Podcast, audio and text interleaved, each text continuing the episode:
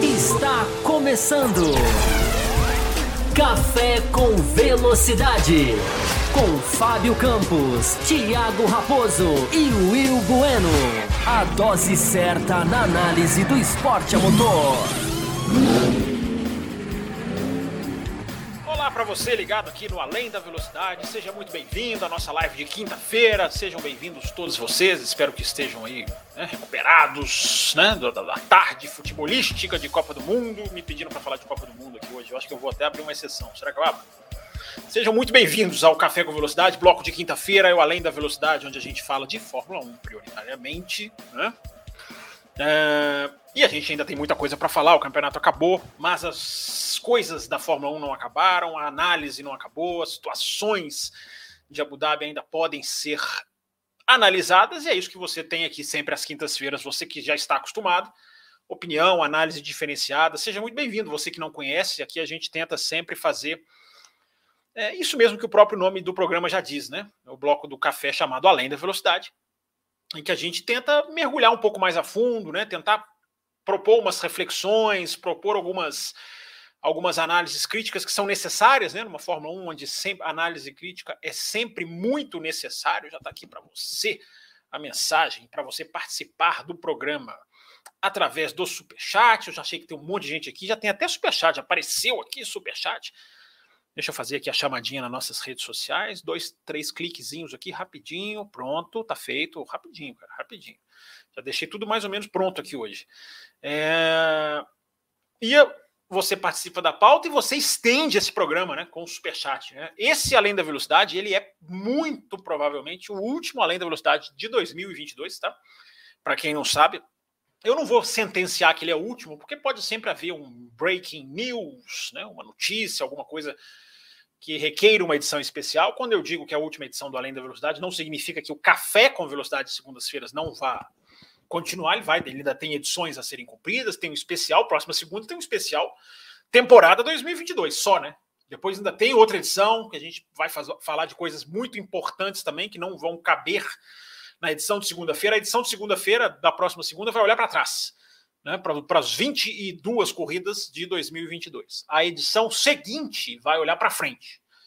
E não é preview 2023, não. É mais aprofundado. Mas depois eu dou o recado, dois recados. Por falar em recado, essa edição você já viu aí na capa, você que acompanhou pelo YouTube, ouviu as nossas chamadas nas redes sociais. Essa é uma edição muito importante para nós, né? Que essa é uma edição onde a gente lança para você a nossa campanha do Grande Prêmio do Brasil de 2023. Mas eu não vou me estender muito com isso, não, até porque vocês já estão sedentos aqui, eu tenho certeza, por perguntas. Deixa eu ver a nossa hashtag aqui, como é que ela tá. Nem abri aqui, deixa eu ver como é que tá a nossa hashtag. Ah, tá fraquinha, hein? Só tem três aqui mensagens, uma do Marcelo, duas do Pedro Henrique. É, fica colocando a hashtag errada, né? Mas eu vou lá, muito bondoso, vou lá e cato, né? Hashtag além da. Deixa eu pôr na tela aqui, gente. Não escrevam correndo. Hashtag além da velocidade pelo Twitter. Mas essa aqui eu vou ter que relembrar no ano que vem, provavelmente. É, eu posso também fazer uma edição do Além da Velocidade se houver um grande clamor popular, pessoal clicar no botão valeu demais, oh, faça um Além da Velocidade, estamos mortos de saudade. Aí eu posso reconsiderar. Também a hashtag, você, essa mesma hashtag aqui escrita bem bem pausadamente aqui para você ler. É a hashtag que você também pode usar mandando lá na nossa página, no cafécomvelocidade.com.br. O cafécomvelocidade.com.br é a nossa página, né? é o nosso site, onde você conhece um pouquinho do programa, você escuta as edições. Se você está no computador, não quer abrir o YouTube, quer ouvir as edições, você tem as edições disponíveis lá no Além da Velocidade. Além de você também poder nos seguir no Twitter, enquanto esse ainda existir. Uh, tá aqui o endereço para você. Tem o nosso endereço no Instagram. Estamos crescendo muito no Instagram, verdade seja dita. Tá aqui o nosso endereço e o Facebook também. Tá? Também para você poder participar. Tá passando aqui embaixo, deixar os endereços passando aqui embaixo. Já vou começar a puxar as perguntas de vocês. Daqui a pouquinho, não sei nem se eu falei, né? O Raposo estará aqui. Ele prometeu. Sempre bom dizer que a responsabilidade, se ele não aparecer, é dele. Ele prometeu estar aqui também para dar o ele vai fazer o lançamento da promoção, ele vai fazer o lançamento oficial né, da nossa ideia que vai levar você, pode levar você, com isso, com drama, para o Grande Prêmio do Brasil de 2023. Todos os detalhes você saberá nessa edição, mas tem que deixar o like, hein? Tem que deixar o like para fortalecer o canal no YouTube. Eu não consigo entender a dificuldade do like. Assim. Semana passada deu uma audiência super legal, mas pouquinho like. As pessoas não estão gostando, né? Se, mas se você está gostando, ou se você quer gostar, você, por favor, de deixar o seu like. Ok? É obrigatório. É... Deixa eu ler aqui, deixa eu ver aqui quem está aqui. Deixa eu ver quem está aqui. Deixa eu dar o boa noite para quem está ao vivo aqui. É, bloqueei o bot. Obrigado, José Etienne. Está aqui, acabei de bloqueá-lo. É, temos aqui a Isabela. Oi, Isabela, está sempre aqui tá, também. Liminha é apoiador, está aqui na tela.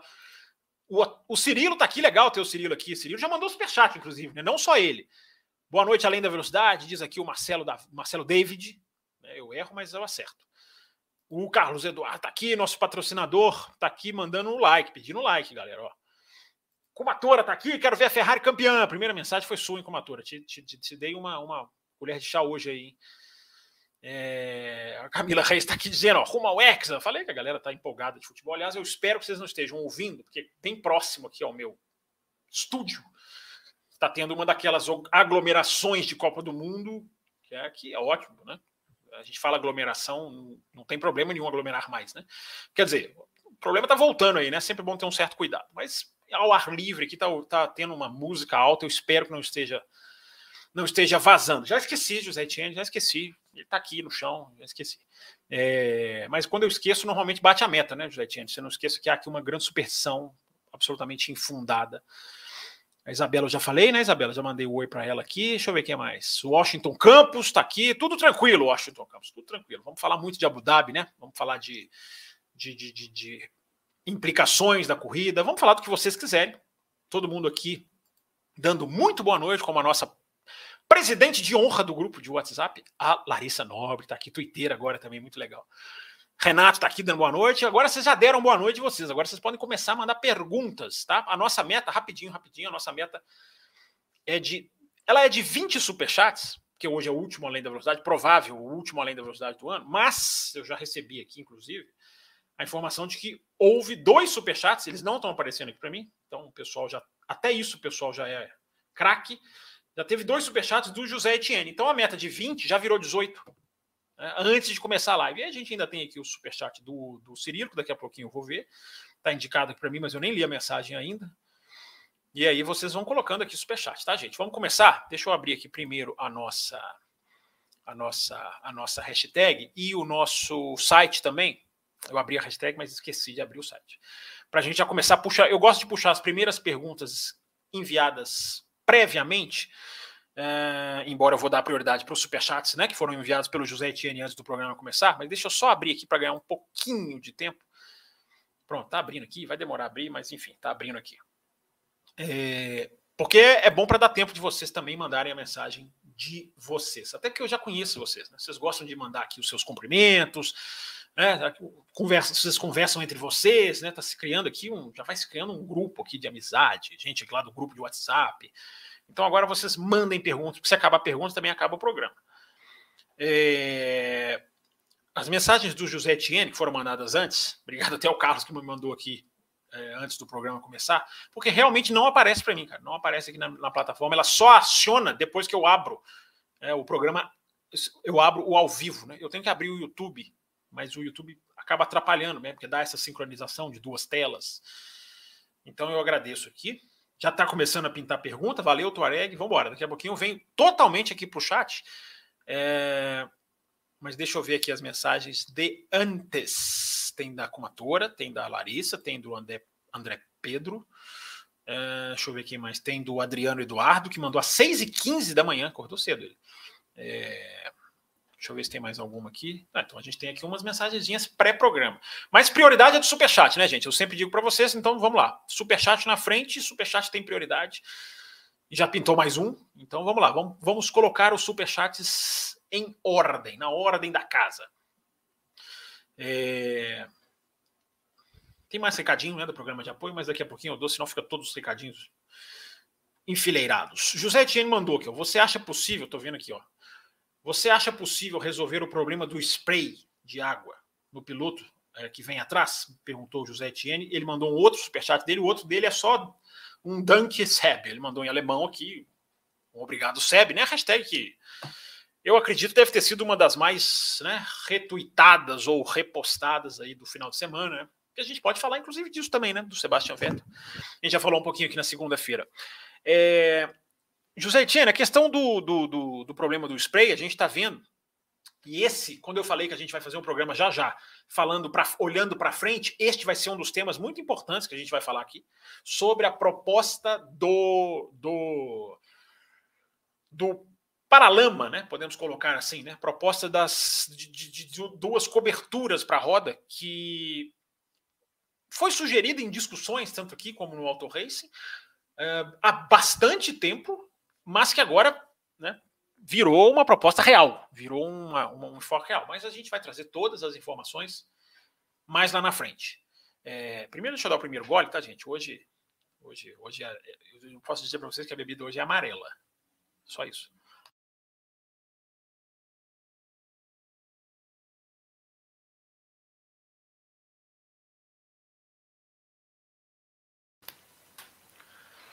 É, tudo depende. Eu acho que o paralama, essa cobertura das rodas, José Etienne, essa é uma boa pergunta. Eu acho que o paralama é uma, é uma, é quase que uma solução automática, né? Chega até a ser óbvia. Por quê? O grande problema é o spray. Tem muita gente que não consegue entender isso, né? Acha que é um, um, um problema do o pneu não aguenta, o pneu não suporta. Não, o pneu suporta até demais. Ele suporta tanta água que ele tem pouca performance, o azul. Né? O pneu verde, ele é muito bom. Ele é muito útil, intermediário, né? Mas para quem está começando, enfim. É... Ele é muito bom. O pneu azul, que é o de chuva extrema, ele é muito, ele é muito pouco eficiente e ele dispersa muita água. Então, quando ele dispersa muita água, porque muitas vezes a Fórmula 1 não entra na pista e a gente fica, né? Poxa, não vai entrar, não vai tentar, não vai, não vai fazer nada. É por, é por causa do spray. Tá? Passando aqui o nosso endereço do nosso programa de apoio, tá, gente? Passando aqui embaixo da tela, daqui a pouquinho eu falo mais sobre ele, embora vocês já conheçam bastante. Né? É... Então, como o problema é do spray, você tem duas maneiras de resolver. Ou você diminui a eficiência do pneu, você faz com que o pneu disperse menos água. Né? Isso, isso vai te trazer uma limitação de quantidade de chuva, né? vai te deixar o carro mais instável em determinadas situações, vai deixar o carro mais instável a poças d'água, que formam em muitas pistas ou você coloca, ou você tenta colocar, eu vou até falar direito, ou você tenta colocar o, as coberturas na roda. Por que, que eu estou dizendo tenta colocar? Porque nem isso é certeza. Como que isso vai ser colocado? Existe uma implicação aerodinâmica seríssima né, de carros de Fórmula 1 que são ultra sensíveis a qualquer tipo de alteração no fluxo de ar que você faça como que vai ser a inserção disso e a retirada disso. E esse é um problema que eu acho até menos difícil da Fórmula 1 resolver. Dá para se criar lá um encaixe. Uh, agora, a eficiência, José Etienne, é que a gente tem que ver. Colocar cobertura de roda tem que ser uma coisa estudada, não é simplesmente. Porque aí você tem que ver a distância que você vai colocar, você tem que ver o direcionamento da água, você tem que fazer estudos de engenharia mesmo. Engenharia mesmo. É, então, eu acho que é um ótimo caminho e se, é um, se for um caminho que der certo, vai resolver demais o problema da Fórmula 1 na chuva. Vai mudar a história atual da Fórmula 1 na chuva. Vai mudar. Vai mudar completamente se der certo. Porque você, sem mudar o pneu, embora o pneu possa evoluir também, sem mudar o pneu, José Etienne, você muda, você muda a, a, a, a visibilidade de uma maneira da água para o vinho. Né? Basta assistir ao Grande Prêmio do Japão tem muita gente que fica fazendo comparação, não, mas o spray não é assim, não, cara, o, lá no passado, cara, no passado era outro spray, era outro pneu, era outra dispersão de água. O spray pela televisão, gente, é tudo uma é uma nuvenzinha igual para quase todas as, é a lente da câmera que, que define praticamente. Spray é spray, você pode ter muito spray, pouco spray e a gente não perceber a distância. Né? Quem está na pista que percebe. Quem assistiu o Grande Prêmio do, do Japão, quem puder assistir, quem tem F1 TV, por exemplo, ou está entre os nossos, né, é, digamos, agraciados pela, pela F1 TV, porque quem está no Extra Forte ganha, sorteia, né? É, é sorteado a ele uma assinatura da F1 TV. Daqui a pouco vai começar o sorteio para 2023. E não é uma, nem duas, nem três assinaturas, não, serão várias. Quem puder reassistir o Grande Prêmio do Japão, dá uma olhada na largada. Cara, eu tava revendo a largada. É, os carros largam, você vê na câmera on-board, né? Porque ali você tem uma noção de spray também bem diferente da câmera off-board. É, percebam quem puder ver ou rever, os carros largam e sobe uma nuvem. É impressionante. Só parece que alguém aperta um botão e sobe uma, igual quando desce uma cortina no teatro, é sobe uma cortina. Assim. É, é, é, é, muito, muito assim todos. Então quem puder rever. Então esse problema, José Etienne, ele é um problema absolutamente sério, não preciso dizer isso, porque está todo mundo vendo a dificuldade que a Fórmula 1 tem na chuva hoje. Até o cara que acompanha de leve a Fórmula 1 sabe que essa dificuldade é inerente. Mas é, essa solução, sendo estudada, eu acho que ela pode dar certo. Agora, para isso precisa de quê? Teste, né? Testes, testes, testes, como diz lá o cara da Organização Mundial da Saúde. Tem que testar, testar, testar para ver se né, a, melhor angulação, você tem que molhar bem a pista, você tem que ver se você consegue uma condição de spray que, que te, dê, te dê parâmetro. É, tem que testar, José Etienne. Tem que testar. Nossa, tem um super, super chat aqui. Apareceu para mim aqui, embora só tenha aparecido o, o númerozinho. É, vamos lá, vamos seguir na ordem aqui. Daqui a pouco eu chego lá. Vamos, vamos na ordem cronológica dos super chats. É, eu não consegui colocar, tá, José Etienne, na tela, porque, repito, como ele foi enviado antes do programa começar, mas em 2023 eu vou ter um sistema que eu vou conseguir observar isso, tá? Não se, não se avexem, diria o outro, de fazer superchat também antes do programa. 2023 isso vai ter uma, isso vai ter uma solução. Grande Fábio Campos, agora o superchat do Cirilo, grande Cirilo. Uh, você acha que o Hamilton, no ano que vem, vai ter alguma chance de título contra Max Leclerc and, gostei do and em inglês aqui, né? Max Leclerc and Russell. É curioso, o, o, o Cirilo, que você já está colocando, então, o, o você está colocando o Russell é, acima do Hamilton. Você coloca que o, que o Russell pode ter mais chance, né? Não, não é isso que você está querendo dizer, né? Estou brincando com você. Entendi o, a questão da sua, da sua pergunta. É, tem muita gente falando isso, me perguntaram isso no Twitter, eu até, eu até respondi isso é, no Twitter, assim, com, fiz um Twitter baseado numa pergunta que me fizeram lá no Twitter. É, tem muita gente perguntando isso, né? E não dá para saber, cara. Só, só futurologia. Eu, eu tenho dito o que eu venho dizendo há muito tempo. Uh, o buraco é muito embaixo, cara. Não é simples, né? Eu acho que Interlagos ficou muito claro, Interlagos, a questão do efeito sprint na vitória da Mercedes. Ah, Fábio, a Mercedes não teve mérito. Claro que a Mercedes teve mérito. A Mercedes fez um, um, um grande prêmio, um final de semana muito bom em Interlagos.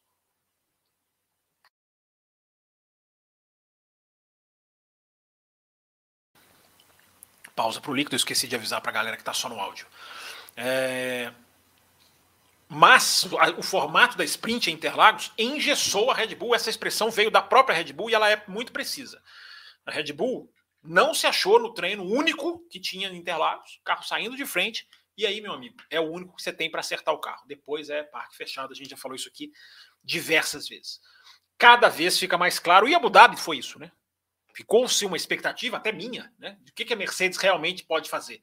E a Red Bull passeou. Né? A Red Bull também começou com um pouquinho de problema em Abu Dhabi, no começo do final de semana, acompanhando os treinos. Mas, meu amigo, né? Se achou. A Ferrari, cara, a Ferrari se achou muito em Abu Dhabi. O primeiro treino livre da Ferrari foi bastante, bastante. não Os dois primeiros, né? A sexta-feira da Ferrari foi muito pouco promissora. Os caras mexeram no carro e vieram com tudo. Né, tem até um rádio do Leclerc. Por que a gente está tão lento? Aí o, aí o engenheiro responde para ele assim: ah, a gente está lento. O pessoal da TV inglesa até brincou, né? Poxa, o, o, o, engenheiro, o engenheiro não respondeu o que ele perguntou. Ele perguntou por que a gente está tão lento, o Leclerc no rádio, e o engenheiro falou: é, a gente está lento. Não teve resposta. Mas é claro também que os caras não vão dizer essas coisas por rádio. Mas, voltando aqui, é, eu estou dizendo tudo isso, Cirilo, para lembrar que a superioridade da Red Bull é muito forte, né? é muito grande. No começo do ano, se você está navegando aqui no YouTube, cara, você agora o YouTube está bem divididinho, né? Separa os ao vivo dos vídeos gravados. Se você clicar na aba de vídeos do café, você vai ver um café expresso que eu gravei. Café expresso também é uma coisa que eu quero que eu quero botar mais em prática em 2022 ou 3. É, mais para 23. É, são, como o nome diz, né? São cafés expressos, são comentários em vídeo mais, mais uh, focados num tema principal. E eu, o último que eu gravei foi lá no começo do ano, né? realmente por isso que eles têm que voltar com uma regularidade definitiva. Com esses superchats aqui, eles vão voltar rapidinho. É... E o, o, último que eu fiz foi justamente falando, né? O buraco da Mercedes é muito mais embaixo do que as pessoas pensam. E eu gravei isso lá em março, cara, no começo do ano. Eu não estou falando que eu adivinhei nada, que eu, que eu previ, nada disso, nada disso. Foi um, um café expresso apenas dizendo que não era só o porpoising que era o problema da Mercedes. Não era só o porpoising. Né? Era um ajuste de carro que tinha que ser otimizado, era uma compreensão de acerto de suspensão, era uma compreensão de assoalho que foi muito complicada para a Mercedes. Eu acho até que eles conseguiram chegar numa boa, numa boa situação, numa boa, talvez seja exagero, numa situação melhor, né? eles conseguiram. E agora eu estou na mesma linha desse café expresso, por isso que eu estou lembrando dele aqui. É, Mercedes pode melhorar? Mercedes vai melhorar? Se eu tiver que apostar, eu apostaria que ela vai melhorar. Claro que ela vai melhorar. Agora ela tem uma compreensão, ela vai, ela vai poder começar o carro do zero, né? O limite de orçamento reseta, né? Agora ela pode né, construir um carro do modo como ela quer. Então a Mercedes vai melhorar. É o, é que eu coloquei lá no Twitter. A Mercedes vai melhorar. Agora, se a Mercedes ganhar cinco corridas no ano que vem, a Mercedes fez uma baita melhora. Uma baita melhora, o Cirilo. Né? É uma baita melhora. Mas é suficiente? Mercedes ganhar 5 de 22 corridas? Acho que dificilmente eles vão brigar pelo campeonato.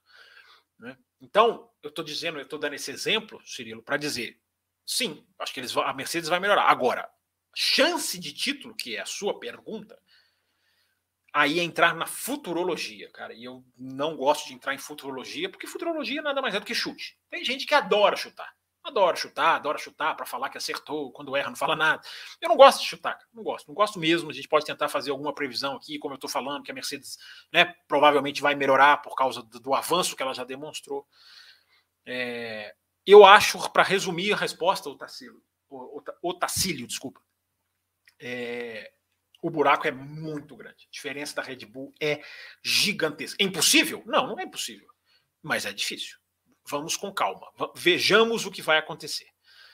Ok? Obrigado pelo superchat. Já temos três né, de, de, de, de 20. Né? É, vamos lá, vamos lá, vamos lá. Se a gente bater a meta, eu acho que eu nem falei, né? Se a gente bater a meta, a gente põe mais meia hora aqui de live. Acho que é a última do ano dá, hein? Acho que merece, né? Final, finalzinho de ano. É... E se não bater também, a gente guarda os assuntos aqui segunda-feira. Repito, o Café com Velocidade continua ainda fazendo seus programas. É... Aqui, ó, o Carlos Eduardo até mandou um superchat, né?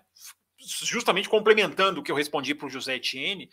Se eu vi algo sobre os paralamas, sim, tem várias coisas sobre os paralamas, ainda tenho coisas a pesquisar, a tentar entender, opiniões para ver, uh, mas sim, estou acompanhando ali esboços, que ainda o que a gente tem é muito, é muito importante dizer isso, né, Carlos? É, uma coisa é ter projeto oficial da FIA, um desenho oficial da FIA, outra coisa é ter imaginação de, de especialistas. Né? Você tem muitos engenheiros, é, jornalistas que são especialistas em engenharia ou nessa parte técnica da Fórmula 1, mas você tem que saber, né, quando eu digo você, eu digo assim, nós né, temos que saber diferenciar o que é esboço e o que é o projeto. Então a gente vai um pouco atrás disso, viu, Carlos? Fica ligado aqui no nosso programa que a gente vai um pouco atrás disso, e por isso que a gente vai fazer uma edição especial sobre este tipo de coisa, porque não é só isso que vem por aí, não. Não é só isso que a FIA está querendo mexer, e não é só isso de perspectiva que a gente tem de regras. A gente vai fazer um programa assim de corre... qual, qual, quais correções pintam para chegar e quais deveriam chegar. Já que a gente passa o ano inteiro aqui apontando né, problemas, porque essa é a nossa função, né? Acho que a função do jornalista é acima de tudo isso, e tem gente que não entende é, chegou a hora da gente né, meio que fechar o ano apontando e agora? Né? Quais são as coisas que precisam e deverão ser é, atualizadas, evoluídas, discutidas pelo menos, né? Por exemplo, né, Carlos? Acho que você escuta o nosso programa tempo suficiente para saber. Eu acho que é uma das coisas mais legais que eu acho que a gente pode bater no peito dizer que é depois do Grande Prêmio de Abu Dhabi o ano passado, enquanto o foco geral era criticar o Masi, que merecia críticas, né? Claro. É, embora, né? Com várias ressalvas. Larissa Nobre, Larissa Nobre. É, a, a, o nosso foco aqui pós Abu Dhabi foi e essa regra? Vamos mudar essa regra? Vamos aproveitar a confusão de Abu Dhabi 2021 para evoluir enquanto regulamento? Enquanto regulamento é horrível, né? É, mas para vocês entenderem, né? nós focamos muito nisso aqui, não é, Carlos? É, o que, que a gente tira de Abu Dhabi que, tem, que é bom e tem que se repetir? Né, que é aquela última volta maravilhosa. Batemos nessa tecla, apanhamos aqui. E aí veio o Grande Prêmio da Itália desse ano e a Fórmula 1 bateu na trave para fazer a referência futebolística que está envolvendo tantos de vocês. E a Fórmula 1 bateu na trave no Grande Prêmio da Itália. Por quê? Porque não atualizou a regra depois de Abu Dhabi. Né? Não, não aproveitou a oportunidade, corrigiu lá a ambiguidade do, do, do safety car, dos carros que podem ultrapassar, mas não criou o principal, que aquilo ali gritou para quem queria ouvir ou para quem queria entender, que é primeira, últimas voltas, soltar os carros para a última volta é fundamental, é primordial. O Grande Prêmio de Azerbaijão já tinha provado tudo isso. Então, estou lembrando tudo isso, Carlos Eduardo, para falar que a gente vai fazer um programa mais ou menos disso aí. Mais ou menos assim. Quais são as oportunidades que não podem ser perdidas para que a Fórmula 1 evolua enquanto esporte? Que horrível isso. Nossa, meu Deus. Além de tudo, eu acho até que é errado. Mas, enfim, vocês entenderam. Tem um superchat aqui, tem mais superchat. Vamos lá, passando os superchats primeiro. Superchat tem prioridade. Se tiver superchat o programa inteiro, fica o programa inteiro de superchat. Liminha é apoiador do canal, tem essa, tem esse, essa marquinha aqui, ó, porque ele é apoiador no YouTube. Você pode se tornar apoiador no YouTube ou no Apoia-se que está passando aqui. Mas essa, essa, essa, essa, esse anúncio, esses detalhes, daqui a pouco a gente fala sobre eles. Análises são os melhores. Obrigado, Liminha. Se referindo à Fórmula 2, me explique por que o piloto campeão só conseguiu uma vaga de piloto de testes. Liminha, é a razão que a gente bate aqui há muito tempo, né? É politicagem, é influência de pilotos que são geridos por grandes empresários ou grandes fabricantes, grandes fornecedoras de motor, um grid propositalmente pequeno, tenho certeza que você já nos ouviu falar bastante disso aqui, né? um grid propositalmente pequeno vai, vai, vai amplificar as chances de o campeão da Fórmula 2 não ter chance. Né? Não é só o Drogovic, né? a quem você está se referindo, é o Piastri, tem vários outros que não subiram. O De Vries só está chegando agora com três anos de atraso porque o De Vries ganhou a Fórmula 2 lá em 2019, se eu não estou enganado. É, então é esse problema, esse é o problema, Liminha. Por isso que o campeão só conseguiu uma vaga de piloto de teste. Essencialmente, porque não tem vaga, porque tem pouquíssima vaga. Né? Você pode colocar aí a politicagem, você pode colocar aí a questão da. Da, da, da né? não tinha patrocínio suficiente, a questão do, do, do, valor, embora né? o número de cadeiras no grid interfere muito nisso também. Né? Se, eu tô, eu tô, se eu deixar, eu fico aqui assim, só olhinho assim é, o número de cadeiras interfere nessa questão, né? É a lei, é a lei da, é, é, a lei econômica, né? Oferta e procura. Se você tem muita, muita, muito, se você tem pouca oferta, você tem, você encarece o produto, né? Se você tivesse cinco cadeiras, seis cadeiras, cockpits, né, disponíveis, é, evidentemente ninguém podia jogar o preço lá em cima. Para quê? Aí o cara vai para outra equipe.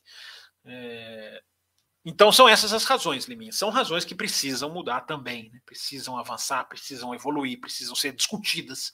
A imprensa precisa atuar sobre isso, a imprensa precisa se colocar sobre isso, é, precisa discutir esse tipo de coisa.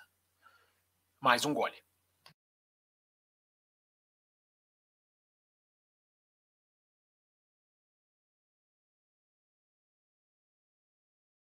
Mais alguns goles. Né? É... Vamos continuar, tem superchat ainda. Tem superchat ainda.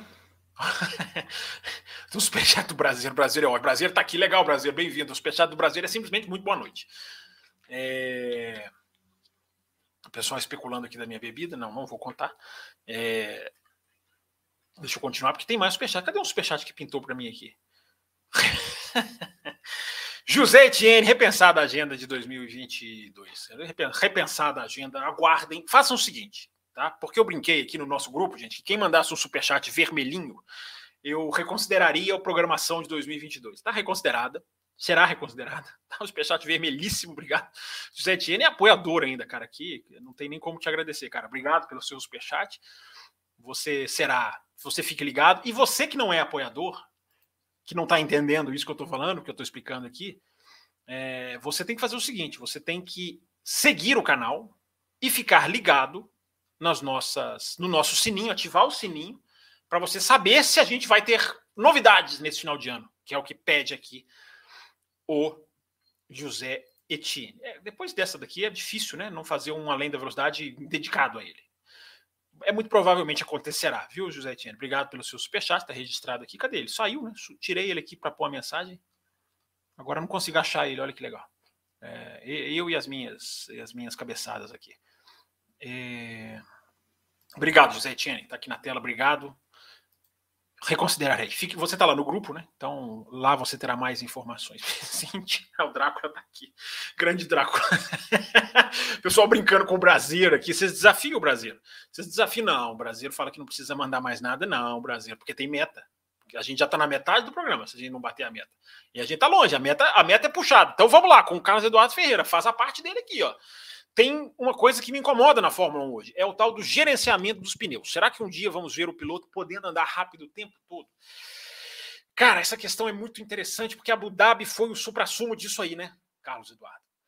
A, Abu Dhabi foi, para quem estudou ali o que aconteceu na corrida, né, analisou a corrida, né, é, Abu Dhabi foi o supra-sumo do cuidado do pneu, né? Foi o supra-sumo do pneu ali na, na, na, Não é o pneu que se desgasta necessariamente pelo calor, é o pneu que se desgasta para a pista, o pneu que dá o graining. Né? O graining é aquele, aquele farelo que dá no pneu, né? que se juntam, os farelos acumulam e se juntam e formam uma barreira assim no pneu, uma linha no pneu. Isso atrapalha demais a, a a aderência. Isso, muito, isso foi muito evidente em Abu Dhabi. Então, Abu Dhabi foi uma corrida muito disso aí. Carlos Eduardo, eu acho que é o seguinte, cara, a gente tem uma coisa, é, essa, essa é a sintonia fina, Carlos. Uma coisa é você ter que poupar pneu. É, eu até acho que o ter que poupar o pneu é uma coisa que pode ser bem usada, pode ser bem, bem esportivamente positiva, vou dizer assim. Pode ser esportivamente positiva o ato de poupar o pneu. Agora, o ato de você poupar o pneu para ter uma estratégia eficiente é diferente do pneu ultra uh, sensível. Entende o que eu estou falando? Entende o que eu estou falando, cara? Então eu acho que daí, eu acho que essa é a discussão, que essa, essa é a proposta das quintas-feiras, né? Propor discussões. Camila, três horas de programa com esse superchat. Ótimo, Camila, gostei. É, será que o Raposo não deixa? Ele vai estar tá aqui, ele vai, ele me tira do ar. É, então, Carlos Eduardo, essa, é, o piloto andar rápido o tempo inteiro, pé embaixo, não vai acontecer, até por uma questão de filosofia da própria Pirelli e da Fórmula 1 com a Pirelli. É? Porque se você coloca acelerar o tempo inteiro e o pneu aguenta, você tira o pneu amarelo e o branco. Você vai ficar só com o pneu. Ou você vai usar só um pneu. É, então faz parte desse jogo que muitas vezes a corrida. A gente, eu acho que a gente tem que ter essa, essa, essa, a gente tem que ter essa clara evidência para enxergar, né? porque muitas vezes, quando o pneu não contribui, como na chuva, a gente tem que fazer a crítica mesmo. Agora, às vezes a corrida é boa por causa dessa questão do, do, do uso do pneu. Não estou, aí eu não estou falando de Abu Dhabi, que não foi boa por causa disso. Então, Carlos Eduardo, é uma linha tênue, literalmente, né? Uma linha de um pneu, a linha da borracha é literalmente tênue. É, eu acho que dá para se chegar no meio termo. Dá para dá para você fazer. Eu acho até que a Fórmula 1 está mais perto do meio termo certo, do lado certo do meio termo, né? Vamos supor que está aqui, ó, o meio do termo. Está mais para o lado certo do que para o errado. Porque do problema, embora tenha que evoluir muito ainda. Se você tem que poupar pneu, Carlos Eduardo, e o pneu não superaquece atrás de outro carro, é, aí já está funcionando. O pneu superaquecer atrás de outro carro. Gente, o José Etienne fez outro superchat vermelhinho ou, ou o sistema está repetindo aqui para mim? Enfim, daqui a pouco eu chego lá. Se você, Carlos Eduardo, tem, tem que poupar pneu para fazer uma estratégia, você fazer isso, isso Abu Dhabi até deu certo, né? Porque você tinha ali um mix, como diria o outro. Você tinha duas, duas paradas ou uma parada. Teve gente que deu certo com uma parada e a maioria que deu certo com duas. Essa situação, se ela tem ultrapassagens, ela fica maravilhosa. Se você põe ultrapassagens nessa situação, fica muito legal. É que o Abu Dhabi não teve muita ultrapassagem. Mas esse conceito de você dar certo com uma e dar certo com duas você tem que poupar. Aí o poupar entra. E aí o poupar entra não para estragar. O problema, Carlos Eduardo, é quando você, por exemplo, está seguindo outro carro, que foi o que a gente viu no começo do ano, e o pneu superaquece. Aí você está estragando as ultrapassagens. Entende como a discussão ela não pode ser simplista de ah, vamos fazer um pneu que não, não desgasta, ou vamos fazer um pneu que desgasta X, ou vamos fazer um pneu C, C6, C7, C8. Não é. A discussão ela tem que ser mais aprofundada. É, a gente tem que analisar as várias situações proporcionadas é, pelo, pelo pneu. A galera se divertindo aqui dia de jogo do Brasil, né? Vou passar o meu Pix pro Etienne, diz aqui o, o Fábio Neto. Então, Carlos Eduardo, para finalizar a sua resposta, já finalizei, né? Mas é, eu acho que dá para a gente, não mesmo sem ter o carro andando rápido o tempo todo, dá para a gente ter um pneu que ajude. Vem aí um novo pneu, né? A Pirelli deu uma, deu uma, deu uma atualizada, fez teste nos Estados Unidos, né? Fez teste no México, ia fazer em Suzuka, não fez porque choveu. Vamos ver. Acho que, acho que a Pirelli sabe o que ela tem que fazer. Se ela vai conseguir ou não, são outros 500. É... Vamos lá, superchats, prioridade, e eles ainda. Tem, tem novos membros do canal aqui, hein? Peraí, tem novos membros aqui.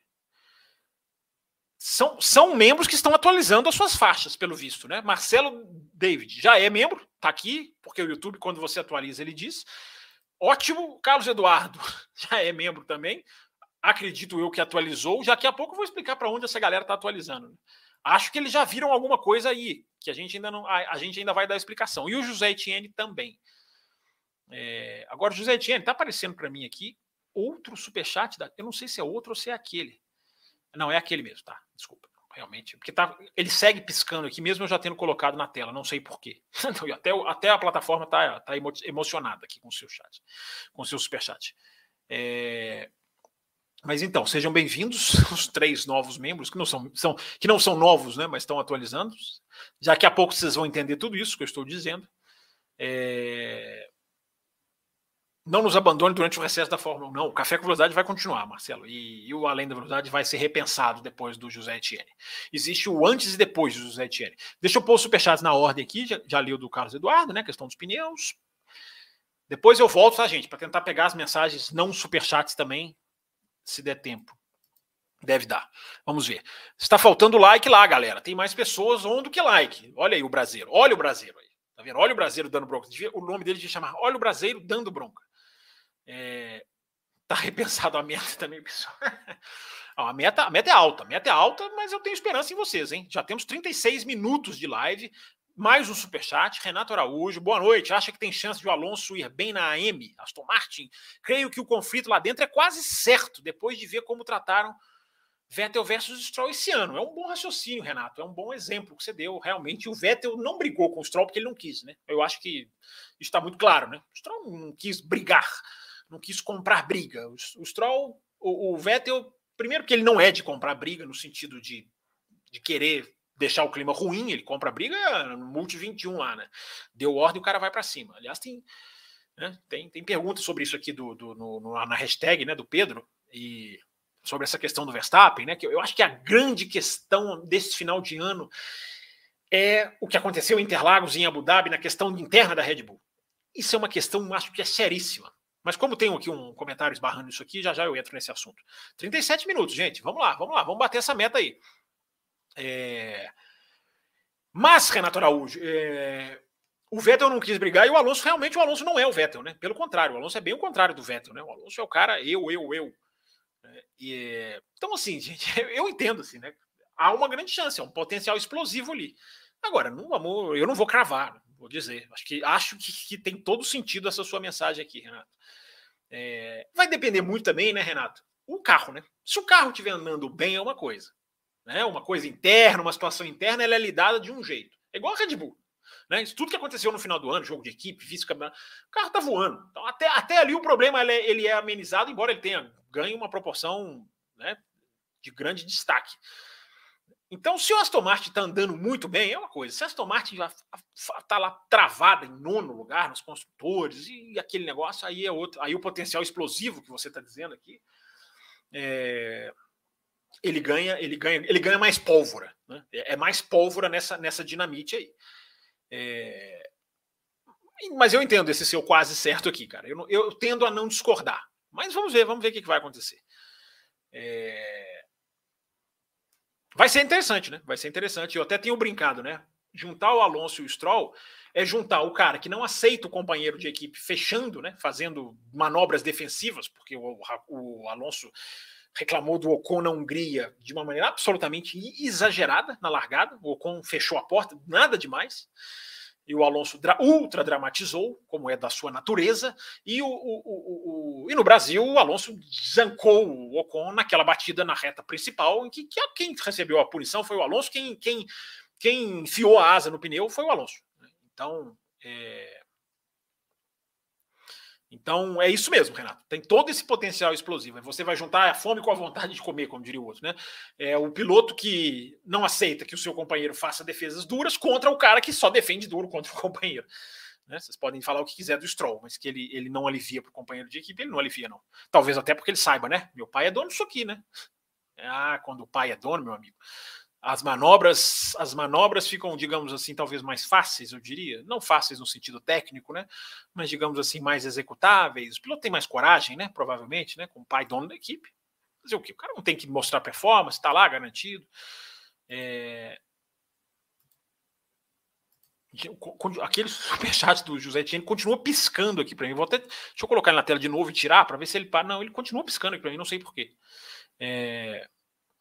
Quer dizer, talvez eu saiba por quê. Mas enfim. Vamos continuar, vamos continuar, gente. Tá bom. Como sempre, perguntas boas, discussão legal, pessoal ligado aqui nos assuntos importantes. Como sempre, tá, tá legal, tá legal. É... Se vira Fábio Campos. Aí, minha contribuição. Já tá, coloquei na tela aqui o seu upgrade, Marcelo David. Daqui a pouco nós vamos explicar tudo isso direitinho aqui. Daqui a pouco o Raposo entra. É... Deixa eu ver se eu pulei superchat. A questão dos pneus aqui do Carlos eu já li, o do Brasileiro. Ah, o Brasileiro mandou um aqui, ó. É, eu, é, ele tinha mandado aquele pedindo likes, que eu já coloquei. Seu primo, Washington Campos, fez um ponto legal. Você tem algo a analisar sobre o banimento da asa dianteira da Mercedes e Aston? É, essa notícia saiu hoje, né? Tem uma notícia. É, na verdade, se não é notícia, essa notícia saiu hoje, não significa que aconteceu hoje, né? Porque agora a gente entra naquele procedimento em que vários sites vão espaçando as notícias colhidas em Abu Dhabi para encher as suas, as suas pautas agora que não tem. Agora que a Fórmula 1 meio que adormece, né? É... Eu até estou tentando achar esse, esse, esse, essa mensagem do Washington Campos aqui, já que você fez o elogio para ela. Não que eu tenha pulado aqui, mas é porque eu estou, né? Você sabe, eu estou privilegiando os superchats. É, Pois é, o que foi banido da asa é, da, da Aston Martin foi a traseira. Ou, ou eu estou errado? Né? Essa informação que eu tinha antes do dia de hoje. O que, a questão da Mercedes é a asa dianteira. A questão da Aston é a asa traseira. Não é? Eu estou até, eu tô até pegando aqui os meus, abrindo aqui as minhas anotações, porque eu tenho as minhas anotações sobre isso. É, Pera aí, gente, quer ver? Só um, só um instantinho. É porque é muita pasta aqui, muita bagunça aqui, cara, muita coisa. Coisa que eu preciso organizar também nessas férias, férias da Fórmula 1. É...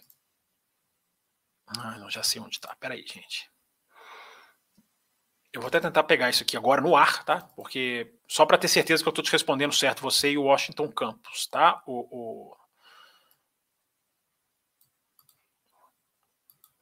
Peraí, gente, só um minutinho. Tá? Vou estender. Esse tempo que eu estou pedindo de um minutinho, eu vou estender a live, tá? Fiquem tranquilos, fiquem muito tranquilinhos.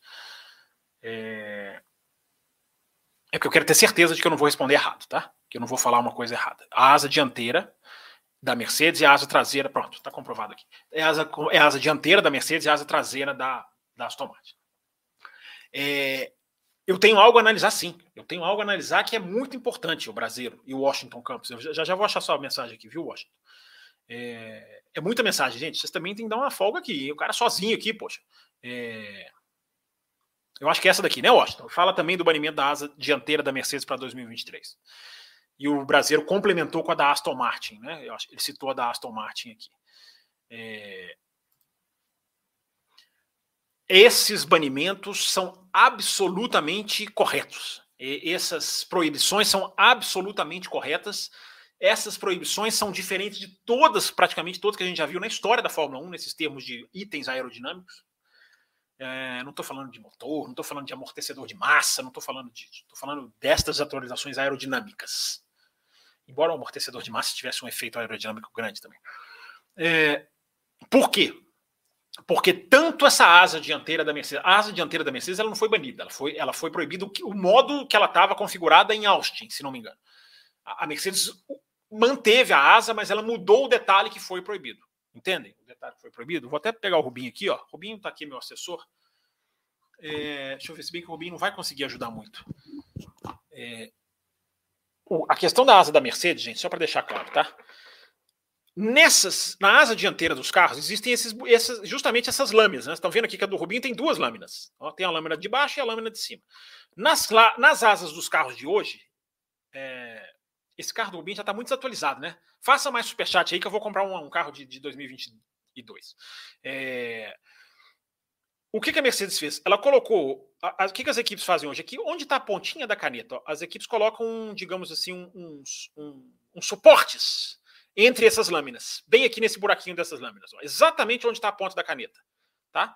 Para firmar, para que essas lâminas não deitem e não flexionem acima do, do que é permitido. Então vem essas, obrigado, Rubim. Então vem essas, essas, essas, essa, essas, esses suportes justamente no espaço entre as asas, para que a asa não é completamente diferente da Aston Martin. A Aston Martin é lá na asa traseira. É, e não é isso, nada disso que eu estou falando. O que, que, a Mercedes fez? Ao invés da Mercedes colocar isso, um mero suporte, assim, ó, como o meu dedo está fazendo aqui, ó, deixa eu fazer um, um pouquinho mais bonitinho aqui. Ao invés da, da, da, Aston Martin fazer um mero, mero suporte, a Aston Martin colocou, sabe, a Aston Martin fez com que esse suporte fosse assim, ó, ficasse assim, ó, ficassem inclinados. Porque o ar batia no suporte e ia para a lateral da asa. Gerava o quê? Incentivava o quê? A turbulência lateral. A turbulência lateral, gente, é um dos motivos que esse novo carro existe para evitar aquilo. É um dos motivos que os carros têm calota para evitar que o duto de freio jogue o ar para fora da roda e cause a turbulência lateral. A turbulência lateral é aquela que o carro, na hora que sai para fazer ultrapassagem, pega. É aquela que desestabiliza o carro no momento mais importante, que ele joga para fazer ultrapassagem. Então o regulamento veio para isso. Todo esse carro novo veio para isso. Eu estava vendo uma entrevista, eu já não me lembro de quem, eu acho que foi do próprio Nickton Bases, que é um dos pais desse novo regulamento. É, e ele disse: em 2009, as regras não deram certo para ultrapassagem, porque com três meses as equipes já tinham criado soluções naqueles carros, que seriam os carros de 2009, eram ultra diferentes dos carros de 2008. É, asa traseira espichada e encurtada lateralmente, espichada para o alto, asa dianteira esticada, ao contrário, né? esticada para os lados, e, enfim. É, porque eu, eu acho que foi o Nickton Bases, já tem um tempo que eu li essa entrevista. É, ele, é, eu acho que era ele, e ele falou o seguinte: eu, eu, não me lembro quem falou, mas eu me lembro muito bem do que falou. Falou: o regulamento de 2009 não deu certo, porque com três meses os caras já tinham criado difusor, só, difusor duplo, né? Ross Brown, Brown ganhou o campeonato por causa daquilo. Os caras já tinham criado tanta coisa que atrapalhava a ideia do carro que a, o objetivo de ultrapassagem se perdeu. É, não estou falando que o carro de 2009 seria o carro de 2022, que até o carro de 2022, atenção, assunto para o programa que está chegando, até o carro de 2022 ele tem positivos e negativos. Mas o que, que eu estou querendo dizer? Se você soltar, cara, os engenheiros, se você deixar os engenheiros fazerem o que eles querem, por isso que eu acho que assim, quem coloca lá, que tem no, no Twitter eu vejo isso direto, né? Tem que liberar, deixar os engenheiros fazerem o que quiserem. Cara, eu, eu, leio isso e penso assim, cara, esse cara ele, ele não está pensando no esporte quem está tweetando isso, ou ele não tem o conhecimento técnico. Porque se você deixar os engenheiros criarem as coisas, evidentemente eles vão criar coisas que não só dão velocidade a eles, como atrapalham o carro de trás. Porque esse é o nome do jogo. Então, tanto a asa dianteira da Mercedes, que tinha esses suportes que jogavam o ar para o lado, isso foi proibido. A Mercedes manteve a asa e corrigiu os suportes. Como a asa da Aston Martin. O problema da asa da Aston Martin, ele é aqui, ó. Ele não é lâmina igual da asa dianteira, não. Ele não é aqui a, a lâmina na asa dianteira, não. Nem é, não é aqui lâmina, nada disso. O problema da Aston Martin é aqui, é na parede da asa, o que eles chamam de end plate em inglês. A Aston Martin criou aqui uma, uma, uma, uma digamos assim, uma. Como é que eu vou dizer? Ela criou um, um, como se fosse um cilindro aerodinâmico aqui, fechado nas duas asas, que ao invés do ar subir, que é o, que é o objetivo para o qual a asa traseira foi criada, o ar saía reto. Ele, ele, desincentivava o ar a subir. Então, ao invés do ar fazer isso aqui na Aston Martin, o ar vinha e passava mais reto. Isso, isso fazia o quê? Alguém quer adivinhar? Alguém? Alguém? Ferris Bueller? Uh, atrapalhava o carro de trás. Então, gente, toda essa explicação, essa volta, esse, esse, esse essas apresentações com, com o Rubinho Barrichello aqui, é, para mostrar para vocês por que, que, essas asas foram proibidas. Porque elas, elas, elas estragavam o espírito da regra. Por isso que eu sou 110% 20% a favor dessas proibições. Ah, mas vai prejudicar a inovação. Cara, inove sem atrapalhar o carro de trás. Isso tem que continuar sendo. Isso, essa era uma das grandes dúvidas que eu tinha quando falava desse regulamento. A gente falou isso aqui há muito tempo, cara. Muito tempo, antes do nosso programa especial de 2022. A gente já falava aqui no café. As regras terão um elemento, um, elas terão um, um, digamos assim, um parágrafo que pouca gente está dando importância, mas é que é o mais vital, que é não permitir que o espírito do carro seja quebrado. A ideia do carro seja quebrada. Espírito do carro é feio.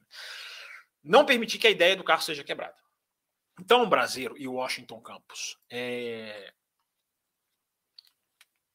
é por isso que essas asas foram proibidas. Cada uma com seu motivo, mas na essência a mesma coisa. Elas, elas prejudicariam o carro que vem atrás. E é por isso que eu apoio 120. Eu falei 120, eu já aumentei para 125 agora. Eu apoio 125% essas mudanças. Porque se você deixar, daqui a pouco você já tem que fazer outro carro de novo. Daqui a pouco você volta para os padrões 2017 a 2021. Daquele carro que ninguém consegue seguir, porque turbulência, porque perde tração, porque perde aderência. Entendeu? É, eu acho que eu vou atender a Larissa, que é nossa presidente, e graças ao superchat do, do, Eu vou repensar a meta aqui. Tô achando que eu vou repensar a meta aqui. É, superchat do José Etienne, que me deixou aqui comovido. É, deixa eu continuar aqui. Vamos ver se a gente vai bater a meta aqui. Deixa eu, deixa deixa eu correr. Vamos correr. Já temos 50 minutos. Cara, nas minhas contas tem 11. Tem muito. Eu, eu devo estar errado, hein? Será que eu estou errado? Porque eu li até agora 11, hein? Vamos ver. Mais um aqui. Olha o Brasileiro. Mesmo porque todas as categorias de velocidade, a questão do pneu, né, falando aquela questão da sensibilidade, a questão do pneu entra na estratégia, correto, Brasileiro? Seja no EC, na Indy, na Stock ou no kart. Mas sim, geralmente atrapalha. É, pois é, Brasileiro, o pneu ser um fator, eu, não dá para dizer que não, que, não, que não é possível. Agora tem que ver o quanto esse fator é, é, é, é o quanto esse fator incide sobre a corrida. Né? É, então, é aquilo que eu falei, né? Enfim, não vou repetir porque o tempo está acabando, mas o pneu ser parte da estratégia, ok. O pneu ser ultra sensível, desmoronar e acabar com o rendimento, é outra coisa. Mais um do Brasileiro aqui. Eu acho que nós vamos bater a meta, viu, Larissa? Se, se você pediu para eu repensar a meta, eu acho que não vai nem precisar, não. Porque eu estou vendo aqui, tem quatro superchats seguidos. É, no caso do Stroll, diz o Brasileiro, não só o companheiro de equipe, né? Chega a ser um absurdo. Entra temporada, essa temporada, ele mantém a mesma situação. É, eu não tenho nada contra o Stroll defender posição duro, desde que ele defenda na regra. Eu acho que ele passou um pouquinho do ponto em Austin, por exemplo, mas eu acho que tem várias defesas que ele faz que não são fora da, do regulamento. Então, isso, acho que isso aí é axe, axe, axe né? é, é, digamos, conceder a ele. O Brasileiro mandou um superchat falando isso. É... O óleo brasileiro manda mais um. Desculpa a minha ignorância, mas essa questão de aerodinâmica entre o DAS. Não, o DAS é uma questão mecânica, brasileiro. O DAS não é uma questão aerodinâmica. O DAS era, é aquela questão do volante das suspensões, né? Da, da, da, da inclinação, né? Do, da cambagem. Não, era, era cambagem da roda que, que. Aliás, não, não, não. Era, era convergência. É, a roda abria, né? As rodas não faziam assim, elas faziam assim, apontavam mais para fora ou apontavam mais para dentro. É, mas isso tudo é questão mecânica. O, o, o, você, claro que tudo que acontece tem um impacto aerodinâmico, né? mas a questão do DAS não. A, a do DAS era, era, foi uma questão mecânica. Mas eu também sou a favor dessa proibição do DAS também, porque né, eu acho que tem que ter um limite. É, tem que ter um limite para para inovação, cara, porque quem tem mais dinheiro vai inovar melhor do que quem não tem. Mas essa é uma grande discussão. O Café com Velocidade escreveu aqui no chat, seja ele quem for, Brasileiro e Carlos juntos. Isso aqui hoje vai longe. É, será que vai? Será que nós vamos bater a meta? Tem 16, hein? Tem 16. Estamos chegando no final do tempo regulamentar, diria o juiz da Copa. Vou fazer igual o juiz da Copa do Mundo, velho. vou fazer aqui 200, 200 de acréscimo. É, é, e tem um monte de gente reclamando disso, não estou entendendo. Né? Os caras cara põem mais jogo, mais futebol para ser, ser, jogado e os caras reclamando. Não, não entendo. É, mas vamos voltar para o automobilismo aqui. Ó, superchat do Carlos Eduardo Ferreira. E o boato de que o Toto teria demonstrado interesse em ter o Leclerc em 2024. Cara, esse eu não vou nem entrar, Carlos. Não vou nem entrar. Para mim, totalmente, sabe? Aquelas fumacinhas de fumacinhas de, de, de, de pré-final de temporada para ter notícia. Absolutamente zero na minha, na minha, no meu, no meu entender de, de informação, zero, zero. É, ah, pode ter conversado. Né? É, é, é, é engraçado uma coisa, né, o, o, o, o Brasil o Brasil não, Carlos Eduardo, Carlos Eduardo, Brasil, vocês são tudo irmão. É, O caso até uma coisa engraçada, né? Porque esses dias saiu assim: Norris admite que conversou com o Red Bull. Aqui no Brasil é assim, né? É, Drogovic conversou com não sei quem. Drogovic conversa com a Alpine. Gente, conversar, conversar. É, até o Yuji Ide, vocês lembram do Yuji Ide? Até o Yuji Ide deve ter conversado com a McLaren. Conversar é exatamente o que o nome diz: conversar. Né? Conversar. E aí, cara, você tem contrato até quando? Ah, é? Ah, como é que é o seu contrato? Tem o seu... Ah, tá, vamos poder conversar lá, mas podemos. Ah, nós temos, isso também é herdado um pouco do futebol, né? Nós temos essa, essa, essa, essa tendência a achar que fulano conversou com a equipe tal. Significa que está negociando, que vai fechar, que o caminho está traçado. Entendeu? Você pode ter lá um Toto Wolff ter sentado para jantar com o Leclerc. Você pode ter, de onde tem isso acontecido? Não, não, não nego. Entendeu? Agora, né, cara, é... enfim, primeiro que o Leclerc tem contrato para 2024. Tá? Primeira coisa, Carlos Eduardo. Tá? O Leclerc tem contrato para 2024. Tá? O contrato do Leclerc termina em 2024. Tá? Vou até mais uma vez aqui abrir os meus arquivos, as minhas, as minhas, as minhas anotações aqui nas minhas pastinhas. Eu tenho uma pastinha sobre equipes, uma pastinha sobre pilotos, uma pastinha sobre regras. Eu tenho aqui pastinhas de tudo. É... Até para ter certeza do que eu estou falando. É, é isso mesmo. Acabei de falar, certo. Final de 2024, Leclerc. Então, cara, enfim, é, para tirar o Leclerc da Ferrari em 2024, você vai ter o quê? Cláusula de performance, entendeu? E o Hamilton tá negociando. Cara, isso é tão infundado. Desculpa, Carlos, eu acho que isso é tão infundado que o Hamilton tá negociando, cara. O Hamilton tá claramente em negociação. O Russell tá bem. Então, assim, cara, eu, eu acho que isso aí é uma caçada de clique daquelas assim, ó, daqui, ó, da orelhinha. Assim, ó. Vamos caçar cliques, tá? Se essa informação vier, realmente, se eu, se eu ver que essa informação, se eu achar que essa informação, ou se eu esbarrar com essa informação, eu vou vir aqui e falar, não, olha lá, realmente tinha. Parabéns para quem para quem disse. É, mas hoje, para mim, é, hoje para mim é caça-clique. Eu posso pagar a língua, tá? Podem me cobrar, eu posso pagar a língua, mas para mim é nada mais é do que caça-clique. É, nada a ver, cara. Principalmente a data. Se fosse 2025 já era outra coisa. 2024 o Leclerc tem contrato, o Hamilton está negociando. Se o Hamilton não negociar, ele vai ficar por mais tempo. É, sim, você vai, você vai especular uma possível retirada do Russell. Não faz sentido, Carlos. Não faz sentido. Ok? É... Vamos lá.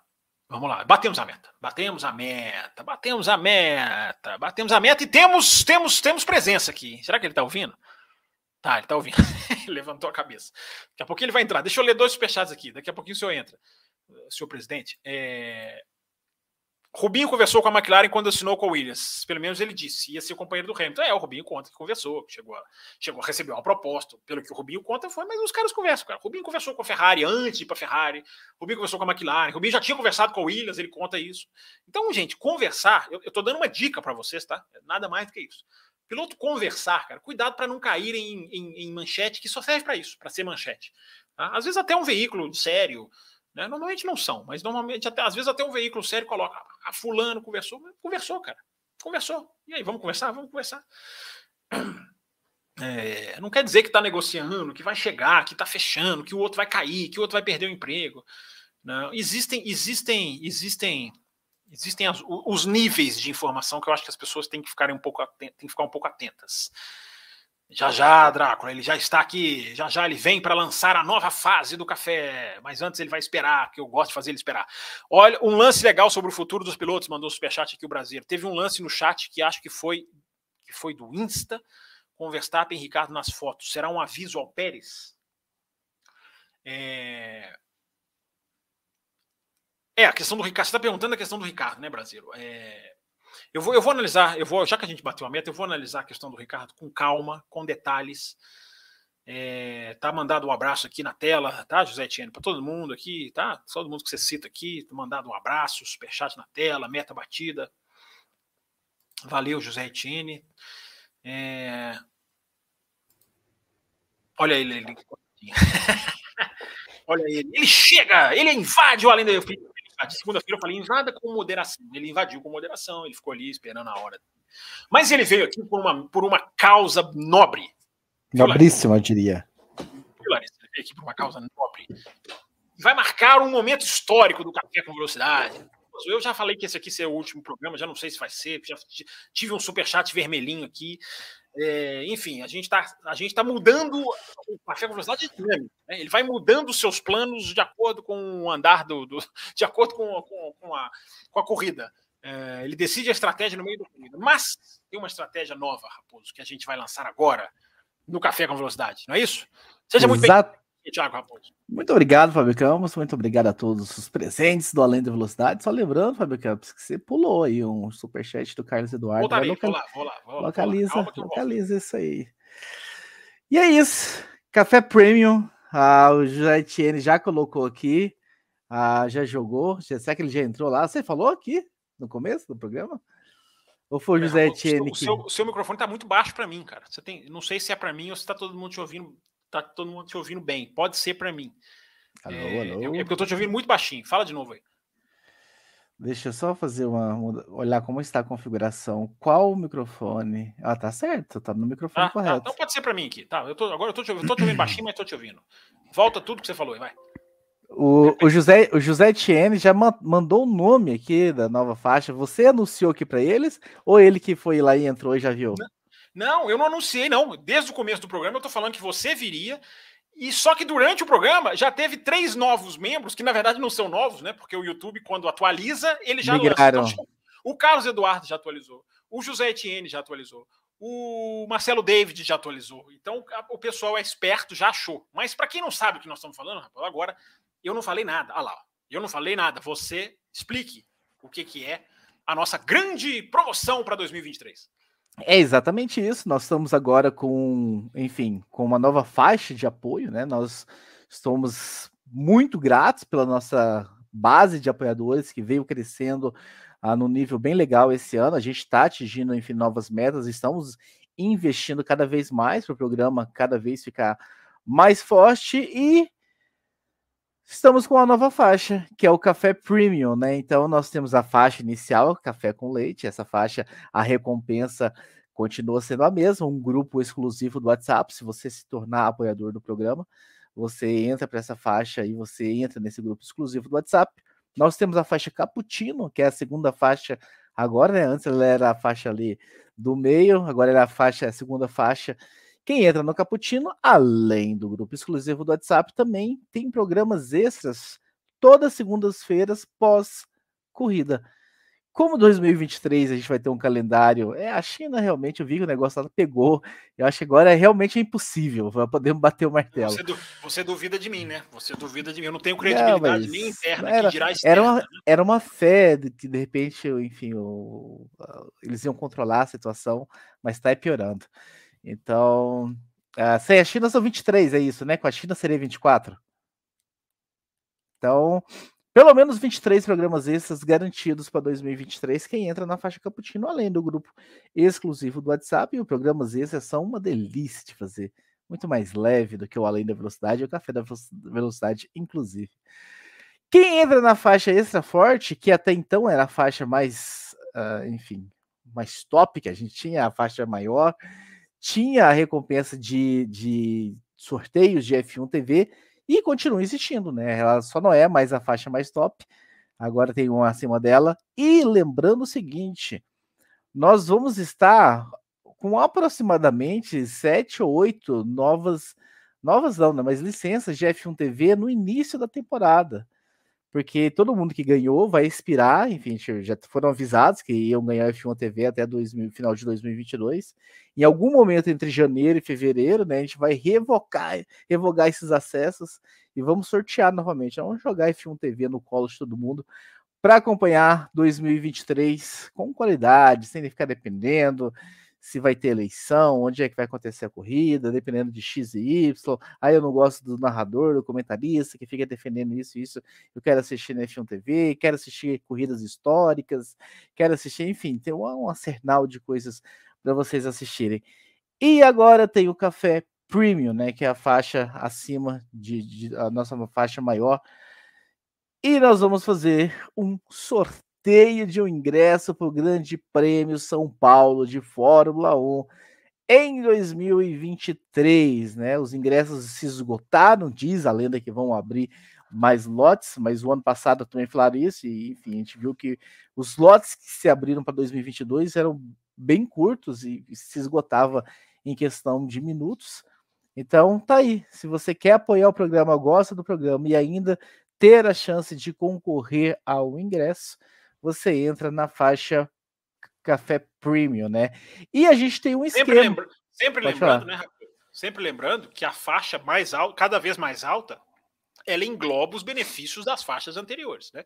Então, quem está na Extra Forte tem o benefício da Cappuccino, que é, é, o que é os programas extras também, e Aí quem está na Extra Force, só ele tem o sorteio da F1 TV. Agora, quem está na Premium também concorre à F1 TV.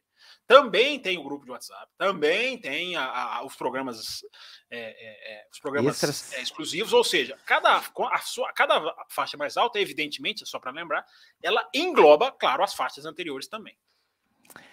E quanto mais tempo você ficar na faixa premium, mais. Prestem atenção, hein? Prestem atenção agora. Mais chances vocês vão ter de ganhar, a, a, enfim, esse sorteio da, da, do, do, do, ingresso do Grande Prêmio Brasil, porque a cada dois meses da pessoa nessa faixa premium, é como se ela ganhasse um número da sorte. Então, por exemplo, o José Etienne falou que entrou agora. Então, nós vamos começa a contar dezembro, né? Porque novembro vai cair só na, na fatura de dezembro. Então, ele vai contar dezembro e janeiro.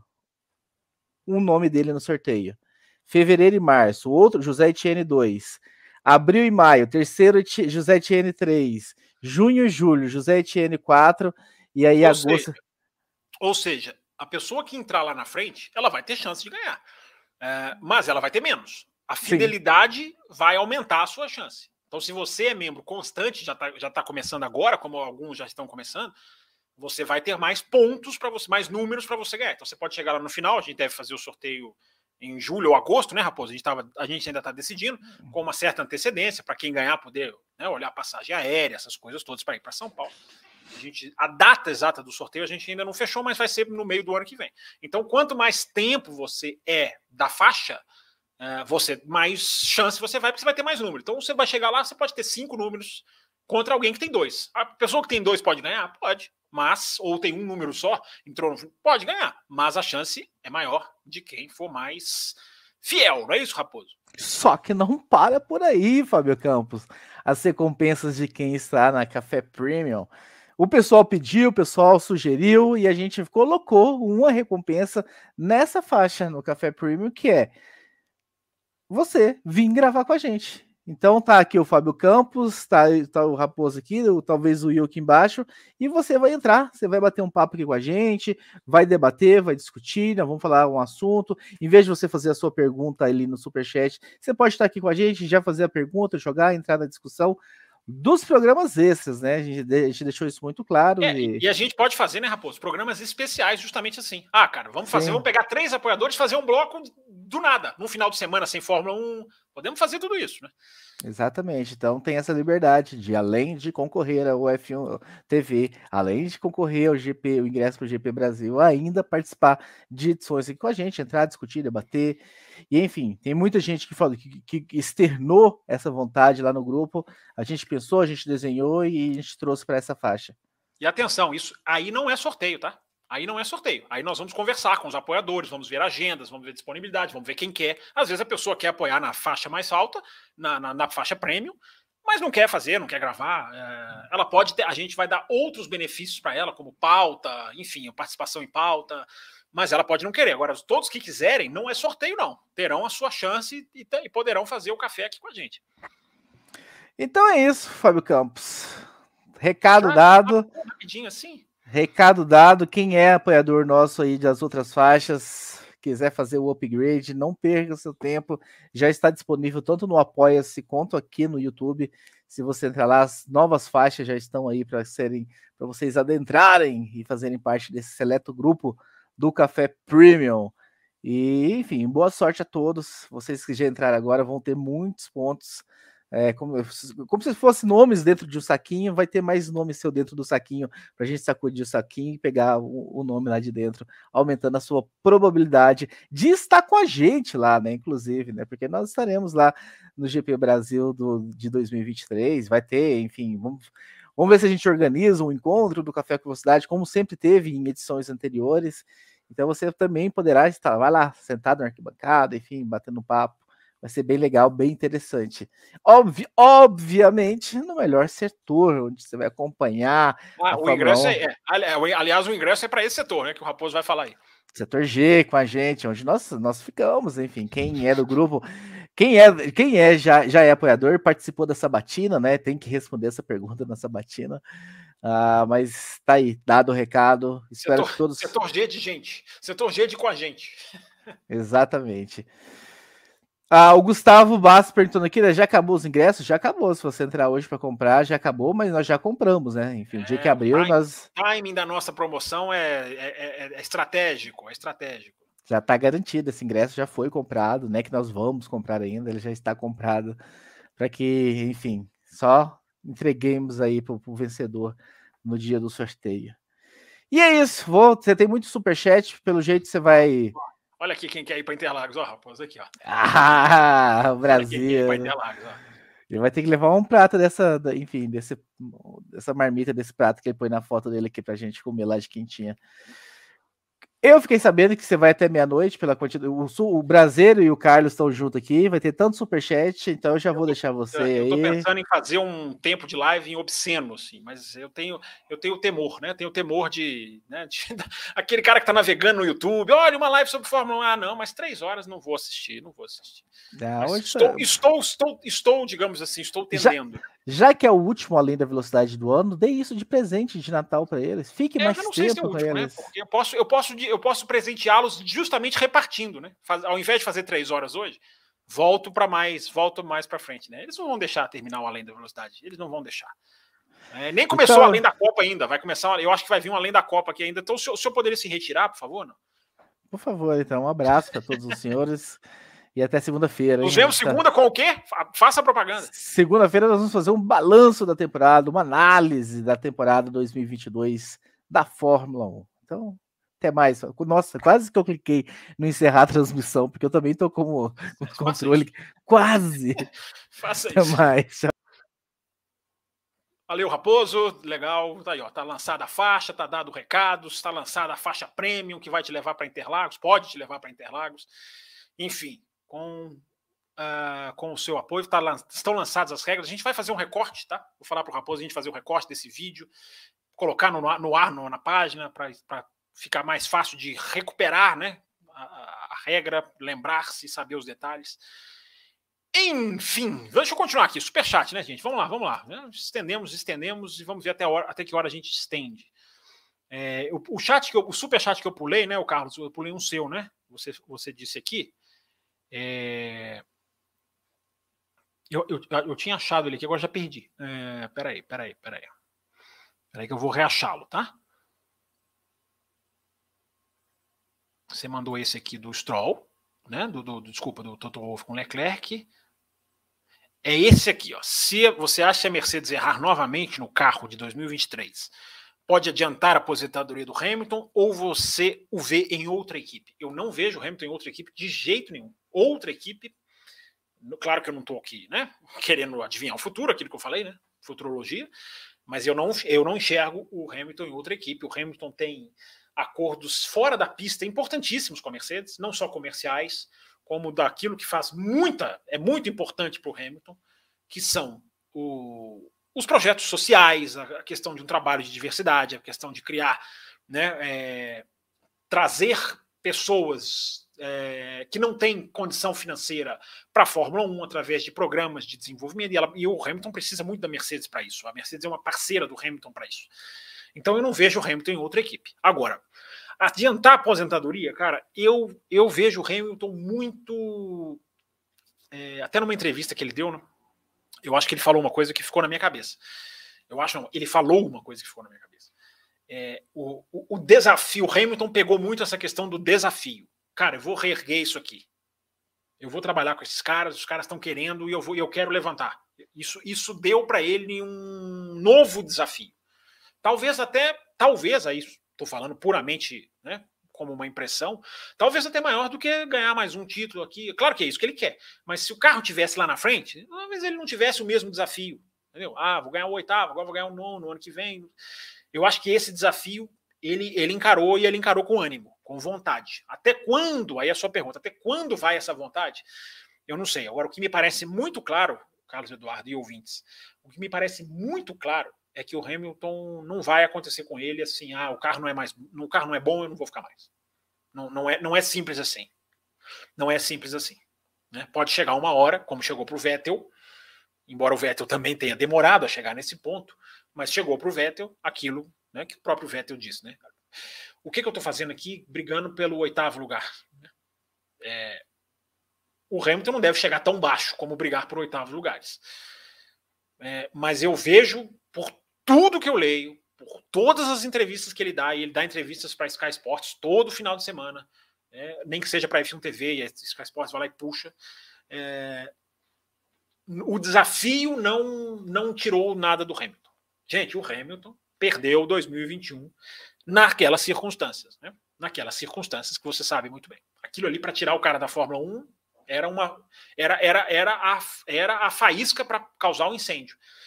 Né? E aquilo ali o cara canalizou aquilo ali, o cara não se deixou abater naquilo ali, o cara não voltou murcho, digamos assim, para 2023. Né? O cara pode ter uma instabilidade técnica que é outra história, outra discussão. Agora, na questão do, do, do da vontade, do desafio, até agora, Carlos Eduardo Ferreira, eu vejo o Hamilton querendo reconstruir a Mercedes mesmo. Eu vejo isso nele. Eu vejo assim, cara, vamos ganhar de novo, porque se a gente ganhar de novo vai ser muito mais bonito do que ficar ganhando toda hora seguida. Né? Tô falando, entendo o que eu tô falando, né, cara? De uma, de uma beleza assim é, mais ampla. Vamos continuar. Superchats não param. Eu já não sei mais se eu vou conseguir atender as outras mensagens, viu, gente? É, porque o volume de superchat é para nossa alegria, como diria aquela música. É, Vamos lá. Estava dormindo, Thiago? Foi o superchat do Brasil. O superchat que o Carlos Eduardo me lembrou aqui. Já, já coloquei. Tem mais um aqui. Inclusive, senhor Fábio, na segunda, o senhor disse que ninguém reconheceu que o senhor foi o primeiro a gravar na. Eu reconheci na hashtag. Você reconheceu mesmo, e eu falei aqui, lá atrás, não nessa segunda, eu falei outra, outra, em outra edição. Falei, o Carlos Eduardo reconheceu. Obrigado, Carlos Eduardo. Brincadeiras à parte, valeu. É... O óleo brasileiro diz aqui polêmica à vista, eu já não faço mais a menor ideia do que ele está falando. o José Tien está mandando eu anunciar a loja do Botequim. Vou anunciar já já. Na hora que eu for ligar na tomada aqui. É... Hoje tem churrasqueira descartável, diz aqui o brasileiro. Tudo superchat, velho. Os caras colocando superchat aqui eu tô lendo. É... O Hamilton já falou que o sonho era Ferrari. Porém, tudo que ele é, tudo que ele é, Mercedes, tudo que ele e Mercedes fizeram juntos não. Deixa eu tentar entender. Tudo que ele é, Mercedes, tudo que ele e a Mercedes fizeram juntos iriam, não iriam para lá. entender que isso é superchat Brasil. É, o, o, Hamilton já falou realmente que ele tinha um sonho de correr na Ferrari. O Hamilton já conversou com a Ferrari. Olha, conversou. Né? Olha, fulano conversa com fulano. O Hamilton já conversou com a Ferrari. Ele até, ele até cutucou o Vettel na época. Ele falou assim: é, eu conversei, mas não vão. O piloto lá não vai deixar eu ir, né? Porque tem muito piloto que coloca no contrato né? que, que ele dá, que ele tem poder de veto, né? poder de Vettel, sem querer entregar. É, não estou entregando nada, o Hamilton mesmo disse isso. Não foi para frente, eu acho que agora passou o timing, né? Acho que pode acontecer, pode. Às vezes o cara entra naquela de, ah, vou terminar lá na Ferrari, vou terminar com glória. É, ah, tá, polêmica sobre o setor G. Tá, tá explicado, Brasil.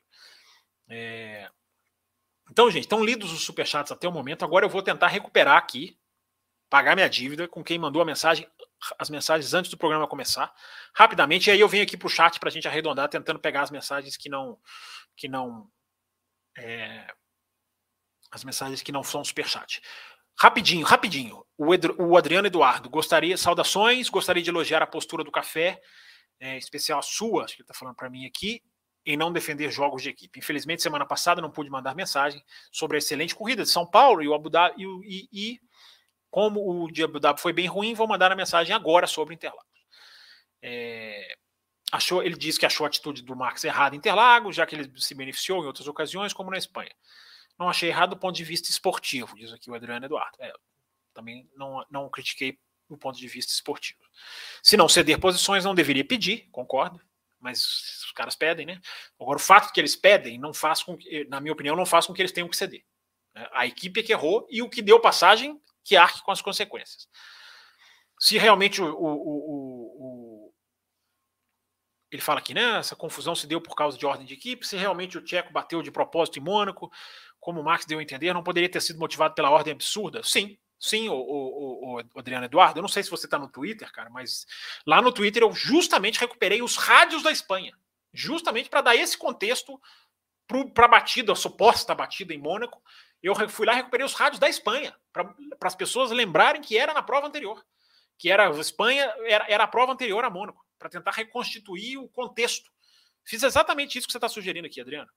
É, e os rádios do Pérez que eu printei e coloquei lá no meu Twitter é, diziam justamente: ó, isso é injusto, é, não tá certo, vamos conversar depois, oh, tá na hora, eu cedi a posição, agora me devolve. São as coisas que, se independente da gente entrar no mérito do certo ou errado, as coisas que justificariam a raiva do Pérez. É... Aí ele termina aqui, né? É, toda essa confusão começou por ordem desnecessária, eu concordo, enfim. É, aqueles que defendem jogos de equipe ainda argumentam que isso mantém a paz na equipe. Isso é uma mentira. Ninguém quer ser segundo piloto. É exatamente isso. Perfeitamente lembrado. E, aliás, eu já disse aqui, já disse no Auto Racing. É, esse negócio de paz na equipe é uma coisa absolutamente nada a ver com automobilismo, nada a ver com esporte. Né? Citei aqui né, que olha como é que era o clima na Red Bull em 2013, como é que era o clima na Mercedes, Rosberg e Schumacher, como é que era o clima do Senna com Prost, como é que era o clima do Piquet com Mansell. Né? Eu, até, eu até lembro de dizer, há um padrão de vitórias. Um padrão de vitórias, um padrão de títulos. Né? Então, essa historinha de clima na equipe ficou ruim. Cara, absolutamente nada a ver. Concordo com você, Adriano. O André Pedro mandou aqui, ó. Exemplo, uma, por exemplo, abre uma vaga em alguma equipe de ponta como a Red Bull ou Mercedes. É preferível contratar um piloto comprovadamente rápido, como o Norris, ou que tem o defeito de não brigar e abrir passagem. É uma coisa que eu discuto há muito tempo, André Pedro. Tem vários twitters sobre isso, meus, inclusive. É, ou o Ocon, ele coloca mais uma opção aqui. O Ocon não é um dos mais rápidos, mas é um excelente piloto no roda com roda. É, é, essa pergunta é muito boa, André, porque é o seguinte: a gente está vendo agora, nesse ano, por mais que o fracasso na produção do carro seja evidente, a gente está vendo no caso da Mercedes como é importante ter. É, vou lendo os superchats esqueço de tirar os da tela aqui. É, como foi importante para a Mercedes ter dois bons pilotos, né? dois pilotos rápidos, dois pilotos que estão ali se forçando. Isso as pessoas esquecem demais, né, cara? O piloto que força o outro a andar mais rápido. Né? Essa história, só que isso que eu estou falando é o ideal para mim, não é a realidade. A realidade é os caras querem piloto, é, os caras querem piloto que não seja tão rápido, que não cause tanta confusão, que não cause desordem, não acabe com o clima na equipe, que eu acabei de dizer.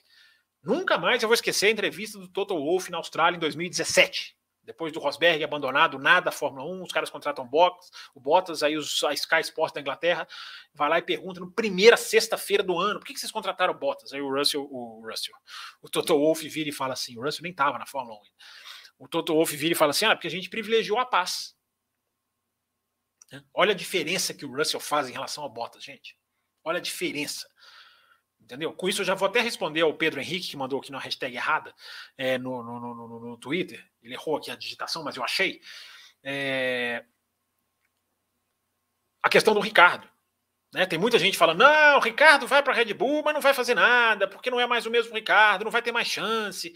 Não, o Ricardo não ser o mesmo Ricardo pode ser até uma vantagem. Pode ser até uma vantagem. Esse cara não vai empeitar o Verstappen mais. Ah, ele vai ser aqui o segundo piloto rápido que a gente precisa eu não acho que o Ricardo tá, tá, tá é, é 100% é fora da Fórmula 1, não. Eu acho que ele tem chance de voltar, ainda mais nessa Fórmula 1 atual, que é a Fórmula 1 dos retornados. Né? Fórmula 1 que vê os caras irem e voltar. O Ocon voltou, o Albon voltou, o Magnussen voltou, o Huckenberg voltou, os caras voltam. Por que os caras estão voltando? Propus essa discussão lá no Twitter, ontem, né? quarta-feira. Na hora de refletir, o que está acontecendo? Superlicença muito rigorosa, falta de talentos, é, o limite de orçamento, muito caro reparar o carro no caso de batida. Por que, que os, os caras estão apostando mais em experiência do que qualquer outra coisa? Né? É, são discussões, né? São discussões que a gente tem que ter. São discussões válidas para a gente ter. É...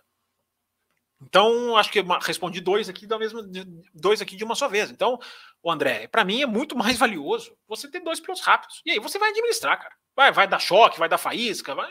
Cara, eu não canso de falar. Chefe de equipe ganha muito bem para isso. Eu falo isso há anos. Eu sou repetitivo nisso aí. Os caras ganham milhões, cara, o salário deles nem tá no teto de orçamento. Do Toto Wolff, do Christian Horner, do Matia Binotto. Caras, o teto deles nem entra. Ou seja, os caras podem ganhar milhões. Entendeu? Para ficar, não, vou escolher como faz esse Zafnauer aí toda hora. Que, aliás, deu uma declaração ultra ridícula essa semana, né? As declarações de chefe de equipe são, são empresariais, né? são feitas para acionistas. Eu falo isso também, também há muito tempo. Mas o Otmar Zafnauer da Alpine dizer que a dupla dele agora é melhor do que se fosse a dupla Ocon e Gasly é melhor do que Piastri e Ocon é de uma disfarçatez, assim, é de uma é, existe um limite de ridículo que ele desceu, né? O cara ele desceu do limite do ridículo. Pode até dar certo o Gasly e não dar certo o Piastri, mas o cara vir dizer que não, a nossa essa nossa dupla era melhor do que se a gente tivesse o Piastri e o Ocon é, é, é, o cara que perdeu, né? A, a, equipe, a Alpine perdeu dois pilotos vexatoriamente, amadoramente. E aí o cara vem dar uma declaração dessa que eu fico pensando nas pessoas que caem nessas declarações. Eu fico até assim, eu fico até, eu tento até me solidarizar com essas pessoas que caem nessas declarações. Porque tem muita gente que cai. Mas é de um ridículo o cara virar e falar isso, né? O cara dá uma esnobada no Piastre. Não, Ocon e Gasly é melhor do que Piastre e Ocon. Cara, o Gasly só tá lá porque, o, porque os caras porque os caras fizeram né, M3 pontinhos. É... Vamos lá, gente. André, obrigado pela sua pergunta. É, como eu disse, para mim, o ideal é sempre ter dois pilotos fortes, mas os caras trabalham com a ideia. Não se esqueçam que o Carlos Sainz, tá? As pessoas adoram o Carlos Sainz. Não se esqueça que o Carlos Sainz também foi contratado para ficar ali, exatamente ali. Né? É, escolta aí, cara, mas não incomoda. O Sainz até está incomodando mais do que do que eu esperava. Mas não achem que ele foi contratado para peitar, não. A Larissa Nobre mandou três, ela avisou, né? Ela avisou. É, ela avisou lá no, lá no grupo. Três perguntas. Primeiro, esse retorno do Ricardo na Red Bull, mesmo não tendo um papel maior como o Lawson terá já, já que é reserva. Não, o Ricardo vai ser reserva também, não vai não? Faz sentido pensar que talvez a equipe já esteja pensando numa substituição ou possível saída do Pérez? Ou seria só uma forma de trazer mais publicidade? É, eu acho que são as duas coisas, Larissa. Muito, muita, eu tenho pensado muito nessa questão do Ricardo, fiz até algumas anotações. É, equipe, gente, equipe, seja ela qual for, adora colocar pressão nos seus pilotos. Adora ter um fator de pressão. Detesta ver que o piloto tem uma chance de se acomodar. Todas as equipes. Nenhuma vai falar publicamente, ou pouquíssimas vão falar publicamente. Equipe gosta de botar pressão na sua dupla titular. O que ela puder fazer para pôr pressão sem desestabilizar, mas por pressão mesmo, ela vai fazer. Então, é, é, é, Larissa, evidentemente a Red Bull não vai admitir, mas é pressão para manter o segundo piloto, o Pérez, concentrado e obediente. São dois coelhos com uma, com uma cajadada só. Concentrado, ou seja, o cara ele tem que estar tá ali, ele não pode virar um Albon ou um Gasly, que esses dois viraram na Red Bull, né? Não pode, não pode virar um álbum nem um Gasly. Ele tem que ficar concentrado. Ele não pode, ah, tô aqui, não tem ninguém, entendeu? Vou ficar aqui, ah, tô perdendo pro Verstappen, quer saber? Não, o cara tem que estar tá concentrado. E a outra palavra que eu falei, obediente. Mercedes dava um ano, é, Larissa, Mercedes dava um ano para o Bottas toda hora. Toda, toda renovação do, de contrato do Bottas era de um ano. Né, o Bottas, quando ele assinou com a Alfa Romeo, ele falou: Cara, eu vou dormir, vou dormir, vou dormir até melhor, porque eu nunca tive um contrato estável é, na Mercedes. Eu acho até que na Fórmula 1, eu não me lembro dos, do, na Williams como era. Mas por que, que a Mercedes dava um ano só para o Bottas? Para garantir obediência. Para garantir, e garantiu, porque o Bottas foi muito obediente. Então, ma manhosamente, eu diria até maquiavelicamente, a Mercedes e ele fazia isso. Então, as equipes querem garantir concentração, e obediência. E eu acho que a contratação do Ricardo tem muito disso aí. Muito disso aí. É... Uh... Red Bull, outra coisa, a Red Bull, Larissa, ela não tem piloto reserva. Ela não tem um grande, não. Ah, o Lawson, você até citou. O Lawson não é um cara assim, hum, é só questão de tempo para esse cara entrar. Não é. O Law... Eu acho o Lawson um ótimo piloto. Mas o Lawson, ele tá ali, não tem ninguém, ele tá ali. Então, o, o, o, programa de jovens pilotos da Red Bull, que já foi uma fila de talentos, hoje não tem praticamente nenhum. Né? principalmente na consideração da própria Red Bull. Então o Ricardo entra muito nisso aí. Se precisar de um piloto, sei lá, por Covid, ou porque a equipe realmente no meio do ano decide tirar, e eu coloquei isso no Twitter também, né? É... A Red Bull tem um histórico de, de tomar decisões ali de meu amigo, não tá rendendo, tchau. Não vou esperar o verão, o final do ano, o, a chuva, o Papa. Não, eu vou lá e tiro. O cara não tá entregando, eu vou lá e tiro. Então você ser reserva dessa equipe é diferente de você ser reserva de uma Mercedes, é diferente de você ser reserva de uma Ferrari, é muito diferente. E ali você tem uma outra perspectiva. Então todas, são todas essas peças que se encaixam. É... Eu não concordo com achar que o Ricardo vai lá só para fazer marketing. Claro que isso aí vai estar no, entre as principais funções dele. Mas a Red Bull, é, é, ouvintes e Larissa, vão poder colocar o Verstappen no carro e ver qual é o real defeito dele. A Red Bull vai poder entender qual é o defeito desse cara, o que está acontecendo com esse cara. A Red Bull vai poder ver com os próprios olhos. E se ela não identificar um grande defeito, porque o Ricardo foi muito bem na Red Bull, é, isso é inegável, muitos anos atrás, sim. É, a Red Bull vai poder tirar a prova agora, a prova dos nove. Esse cara acabou mesmo, ou esse cara realmente não casou com a McLaren? A questão era o casamento mesmo, técnico, alguma coisa ali não encaixou. Então tem várias essas, vários, várias ramificações. Eu acho que dá para a gente ir além como o nome do programa diz, é, na contratação do Ricardo. Então tem algumas coisinhas aí para vocês pensarem sobre isso aí nas férias. É, mas a Larissa mandou mais perguntas. Ela falou aqui, ó. É, vi que a Ford é um nome forte para a Red Bull em 2026. Mas e a Honda? É, outra, coisa, outra coisa, Larissa, que até o momento eu coloco como mera, mera, mera cortina de fumaça, mera, mera flutuação. Não vejo nada de real nisso aí. Pelo contrário, a informação, até onde eu sei, é, é da Honda cada vez mais ligada com a Fórmula 1 parceria aumentando, a Honda negociando ali internamente para ver se volta ou não. É, a Ford pode estar entre as fabricantes de motores para a Fórmula 1. Agora, eu não tenho, eu não vejo a movimentação para a Red Bull. Talvez seja uma especulação se ah, olha lá, daria certo para a Red Bull. Não, não, não, não, não vejo isso hoje. Posso ser eu que estou por fora, mas até onde eu sei, né? E eu, eu, eu lido com isso diariamente, até onde eu sei, não há nada de Ford e Red Bull concreto. Pode ter, podem ter havido conversas. Ah, conversa, vamos conversar, vamos conversar. Mas tudo caminha para a Honda. Agora, a Ford, a Ford estar voltando para a Fórmula 1, eu acho que é, mais, é muito mais plausível e viável. Né? Aí pode ser uma Williams, pode ser onde quer que for. Agora, ligação Ford-Red Bull, eu prefiro ter mais informações para poder falar sobre o assunto.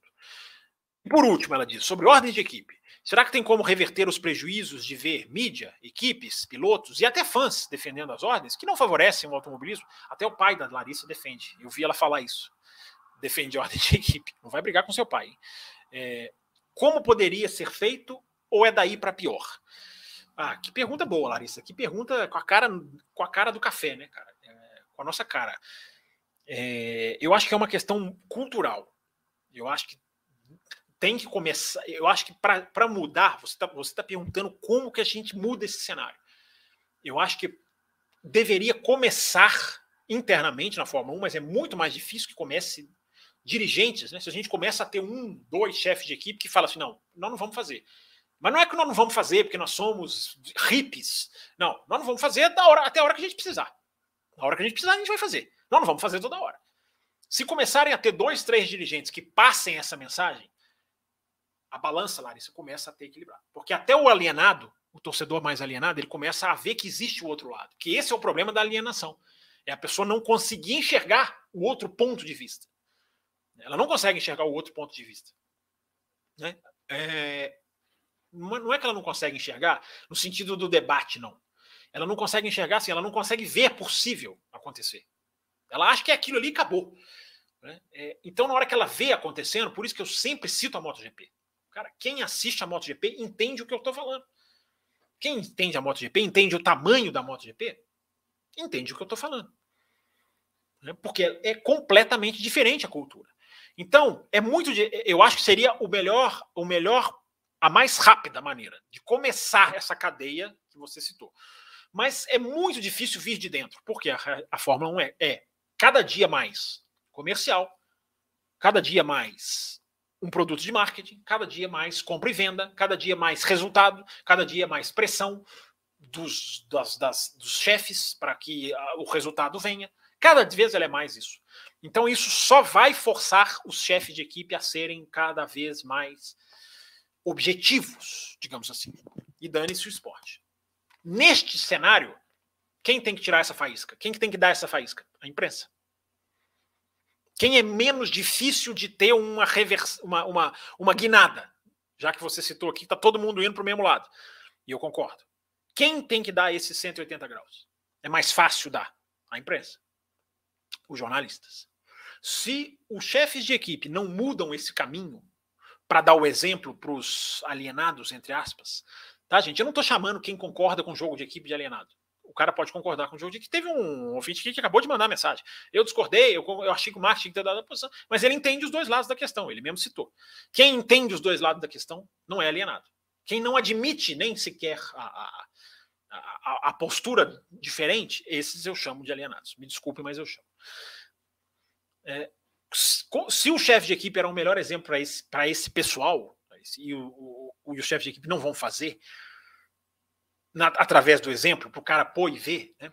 É, pôr a mão no queixo e ver. É por isso que eu coloquei no meu Twitter o Jenson Button falando. Eu, eu, eu gosto muito de, de, usar o Twitter como assim, gente, vejam, vejam. Eu não gosto de, de, de, só, só vou lá e opino.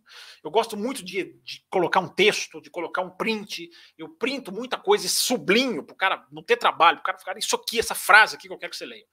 É, é, como o índice de cliques no Twitter é pequenininho, muito pouca gente clica no link para ler. É, muitas vezes eu vou lá, printo, eu entro no texto, printo a tela, sublinho, para tentar fazer com que as pessoas vejam os exemplos. E eu fiz isso com o Jenson Button, porque o Jenson Button eu pus lá, o Jenson Button falando em inglês, né, para quem entende. É, e o Jenson Button dizendo aquele lá, cara, que é, na minha carreira eu recebi ordem de equipe uma vez. E era estratégia diferente. Eu já até falei aqui, cara, deve ter sido mais de uma. Até eu questiono. Mas o que que, o, que, que o Jenson Button fala que me acerta? Está piorando. Está piorando. Né? É o editorial que eu fiz aqui na live do dia dos 20 anos da Áustria. Antes incomodava. Antes assustava. Hoje não assusta mais. Então, como que a gente faz para mudar isso? Por isso que a sua pergunta rende, né? Olha como é que a sua pergunta rende. É, como mudar isso? Através da imprensa. Se a imprensa, eu não estou falando que vai, nem que é provável, nem que está acontecendo, gostaria eu de começar a dizer que estamos indo para um lado diferente. Mas se a imprensa começa a criticar, se a imprensa faz textos sobre isso, escreve textos sobre isso, canais de televisões fazem matérias sobre, esse, sobre o lado danoso disso, se a imprensa usa o microfone para fazer o que tem que ser feito, né? botar na, na, na frente da cara de quem faz e pedir para ele explicar e dizer, mas você não liga para o esporte, não? É, é, mas não tem como você resolver os seus problemas sem pisar no esporte? Você não consegue disciplinar os seus pilotos, né? A ponto deles não baterem? É esse tipo de pergunta que a imprensa tinha que fazer. Se um chefe de equipe fizer uma ordem, fizesse saísse dos boxes ao final da corrida e 18 jornalistas viessem interpelá-lo, igual aqueles filmes, sabe? Que sai o cara, o presidente dos Estados Unidos sai na porta e vai, junto aquela formigueira. Se isso acontecesse num grande prêmio de Fórmula 1, o dirigente ia pensar duas, três vezes. Até hoje a Ferrari é abalada pelo que ela fez na Áustria em 2002. Até hoje a Ferrari sabe disso. O próprio Binotto citou esse ano. Né? Quando, quando pediram, porque hoje é isso, né, Nariz? Hoje em dia vem de fora para dentro o jogo de aqui. Quando ele não acontece, as pessoas pedem. Então, quando pediram na Inglaterra, na, na, questão da parada do Leclerc, depois eles fizeram aquele horroroso para o Sainz, que ainda bem que o Sainz desobedeceu, né? ainda bem para eles. É, o próprio Binotto falou: em 2022 tacaram pedra na gente. Em 2002, desculpa, em 2002 tacaram pedra na gente. Hoje em dia, nós estamos tentando fazer a coisa mais equilibrada. O Binotto falou isso, cara. Então eu vivi para ver a Ferrari dizendo: Meu Deus, gente, vocês querem? É isso mesmo que vocês querem? Eu vivi para ver isso. Mas eu vi. Você viu.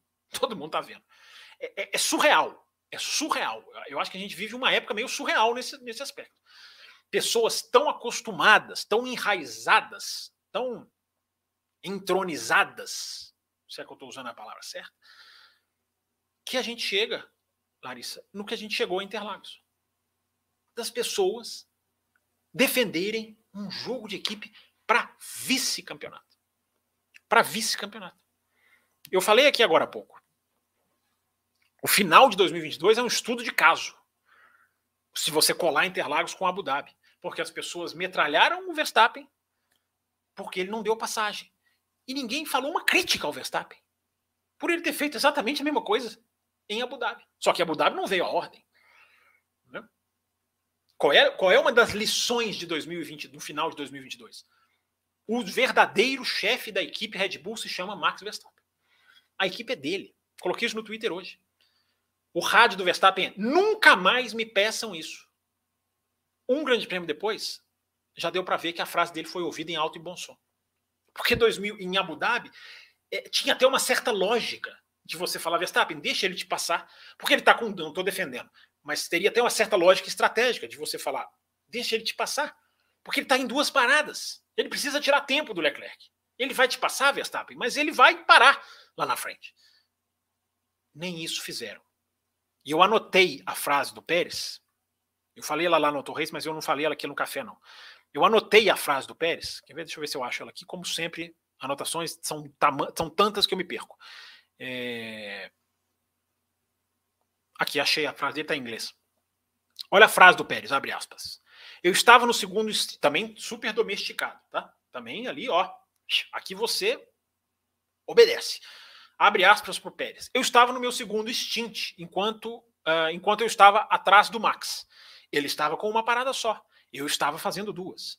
Só que eu acabei não, tendo, não estando apto a cumprir o meu, a maximizar, maximize, ele escreve aqui, ele diz aqui. Eu não pude maximizar o meu stint, porque ele estava na minha frente. Então, eu não pude forçar o quanto eu poderia. Isso é o Pérez dizendo: se ele me desse passagem, eu conseguiria maximizar o meu stint. Tem um rádio do Pérez. Muita gente criticou, mas faz sentido o rádio do Pérez. O Pérez tem um rádio, ele está me segurando. Né? Faz sentido. Faz sentido, no, na, faz sentido na questão estratégica dele. Não estou dizendo, repito, que eu estou concordando. Acho, chamei Abu Dhabi de corrida pura. Foi. Abu Dhabi foi uma corrida pura. Porque a Red Bull, por motivos né, tortos, virou e deixou os dois resolverem na pista. Que é como tem que ser. É assim que automobilismo tem que ser. Ah, Fábio, mas e se valer o título? Tudo bem. Na última corrida do ano, né, faz o título, você vai lá e troca. Vale o título. Vale o título, você vai troca. Você não vai perder o campeonato porque um cara chegou na frente do companheiro de equipe. Mas hoje, voltando para a sua pergunta, olha, olha o tempo de resposta, né, Larissa? É, já vou acabar. Olha, vamos voltar agora, vamos, vamos voltar para a bolha. Hoje a gente está discutindo jogo de equipe para vice-campeão, que não vale nada como eu disse aqui na segunda-feira após Interlagos, a ponto de. Por que, que eu acho que eu estava certo? Porque a Red Bull nem se deu o trabalho de tocar no assunto com o Verstappen. Eu falei tudo aqui na segunda-feira. O comunicado da Red Bull é uma confissão de somos time Verstappen. Ele, ele manda e nós vamos assumir uma culpa que nem é nossa. É, é o vácuo que o Verstappen deu para o Pérez na classificação. O vácuo no sentido de me segue. Eu vou fazer minha volta, meu amigo. Não vou frear para te dar o vácuo. É, é a questão da largada, em que o Verstappen poderia até, se ele quisesse aliviar, não é nem da posição, se ele quisesse aliviar, o Pérez saía na frente ali naquela curva 1. E essa frase do Pérez, a questão da estratégia, em que o Pérez, para quem não está entendendo, o Pérez para duas vezes. Antes da segunda parada, ele alcança o Verstappen. Ou seja, se ele passa o Verstappen, o Verstappen deixa ele passar, é, o que eu não estou defendendo, ele até seguiria, ganharia mais tempo para fazer a parada. Mas não, eu acabei de ler para vocês a frase dele aqui dizendo que não conseguiu maximizar o stick. Então, Larissa, a gente está nessa bolha. Se a imprensa não se mexer, eu não acho que vai, mas deveria. Eu vou fazer, eu vou fazer a minha parte. Eu jamais vou chegar aqui e vou bater palma para isso. Um ouvinte que entende isso, eu já ganhei o meu minha edição, já ganhei o meu trabalho, já ganhei o meu ano. Um ouvinte que consegue entender isso. É, a imprensa tem que fazer isso, fazer a sua parte. A pergunta é, vale um programa, né, Larissa? A pergunta vale um programa. É... Espero que eu tenha respondido.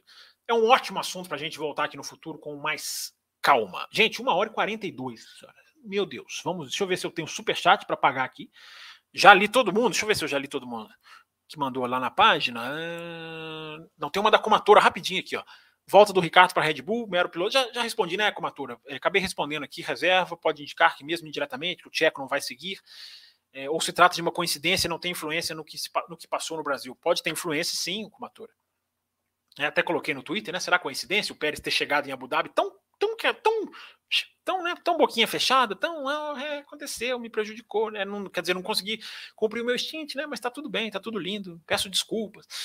É, tudo tem relação. É, é pressão, Matora. A Red Bull quer pôr pressão. Eu acredito que o, o Ricardo está lá para isso. Não estou dizendo que o Ricardo será piloto titular da Red Bull.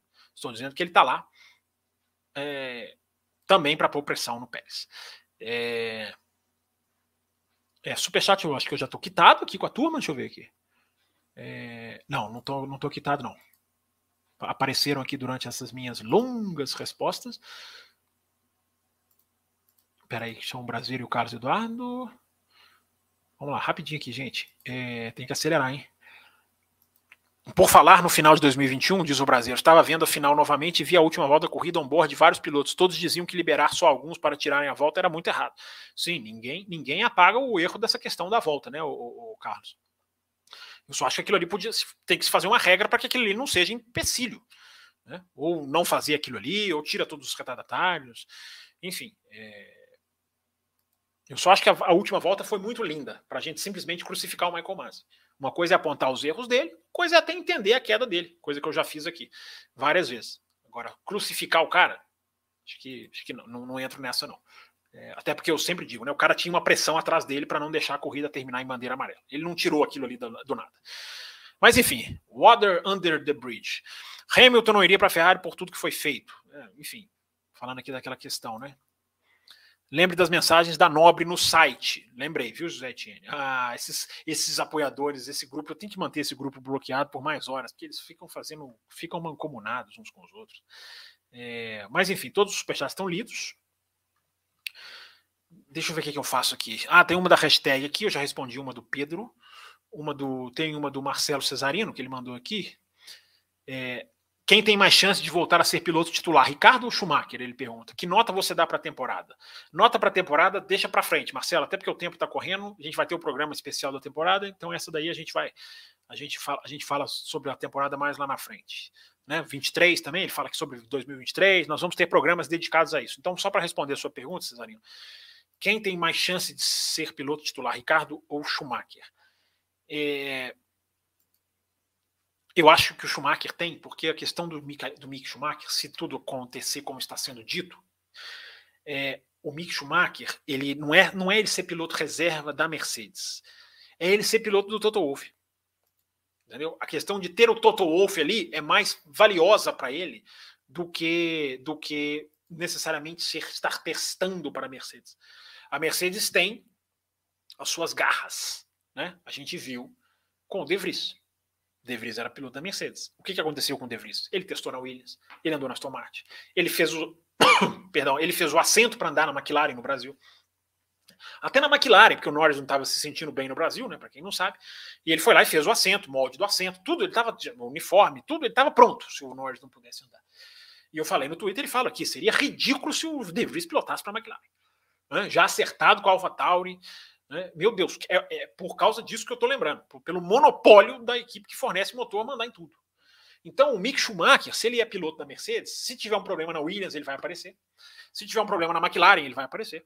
Se tiver um problema na Aston Martin, é capaz ele aparecer. Ah, mas o Van Dorn e o Drogovic. Meu amigo, não subestime a politicagem da Fórmula 1. Nunca subestime o poder de, de, de, de, interferência política na Fórmula 1. Esse poder de interferência política que fez com que Williams votasse a favor de aumentar o limite de orçamento, mesmo não atingindo. Haas votasse a favor de aumentar o limite de orçamento, mesmo ela não atingindo. Alfa Romeo votasse a favor de liberar o limite, aumentar o limite de orçamento, mesmo ela não atingindo, mesmo ela tão lá abaixo. O que, o que, que chama isso? Isso se chama influência política. Isso se chama eu forneço motor, motor para você, você vota como eu quero.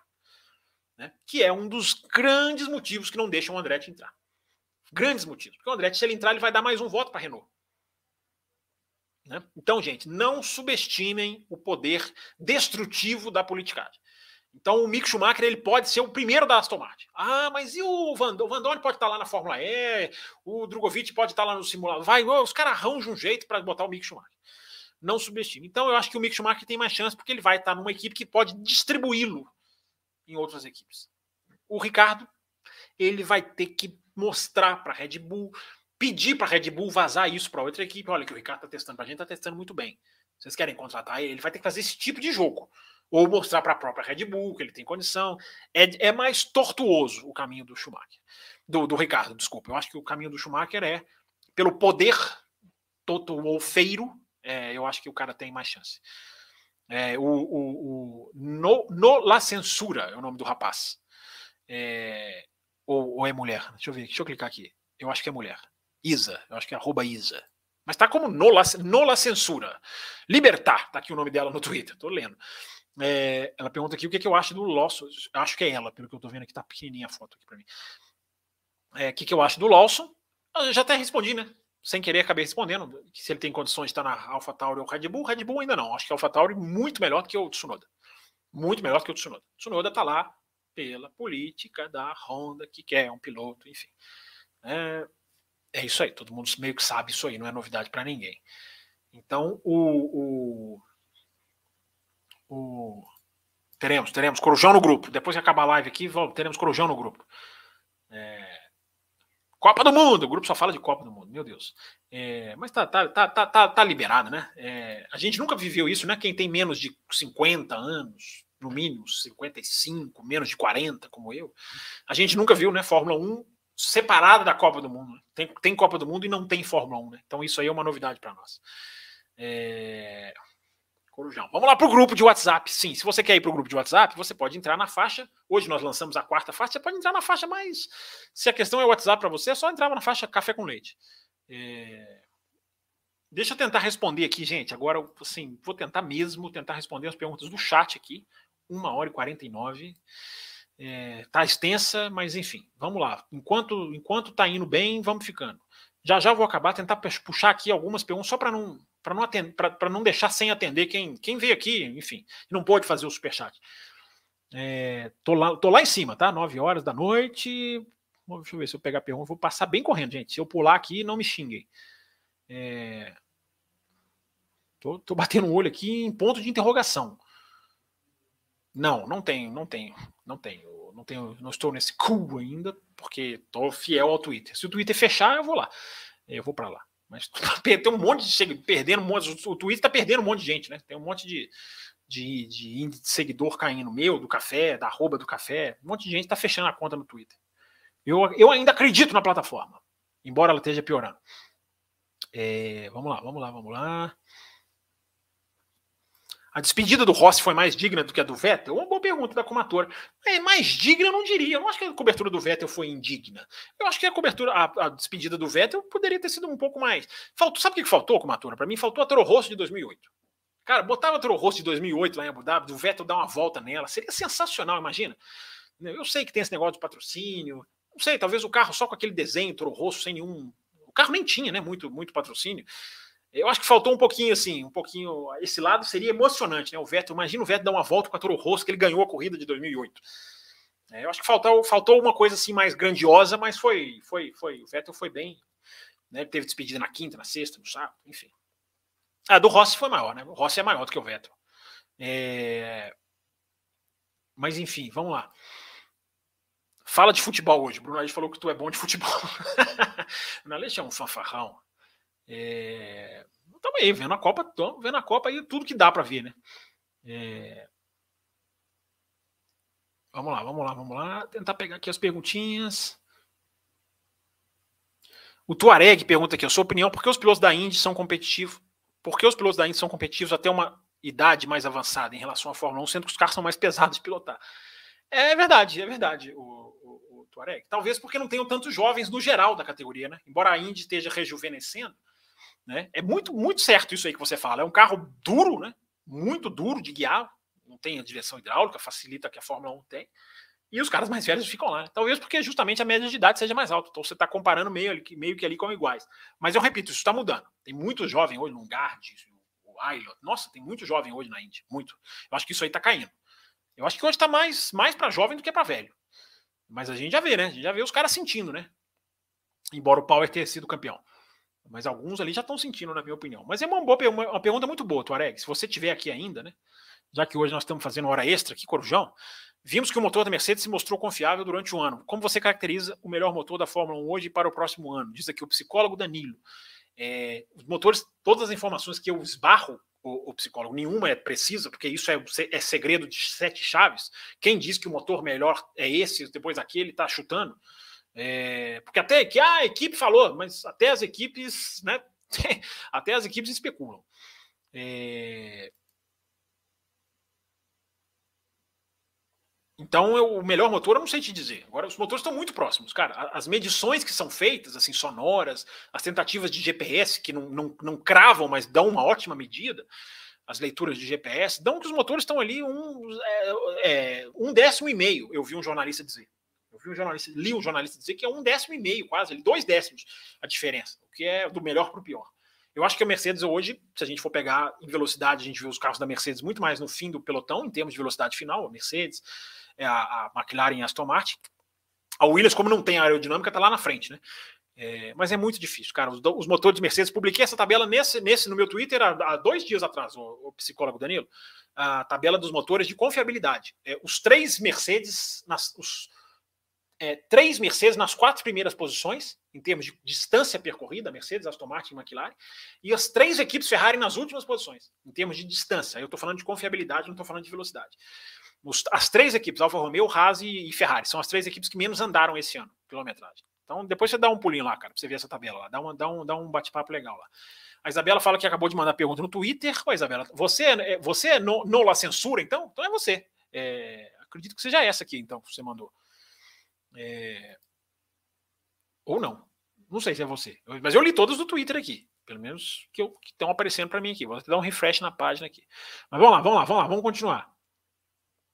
É... Tentando atender também aqui a galera toda.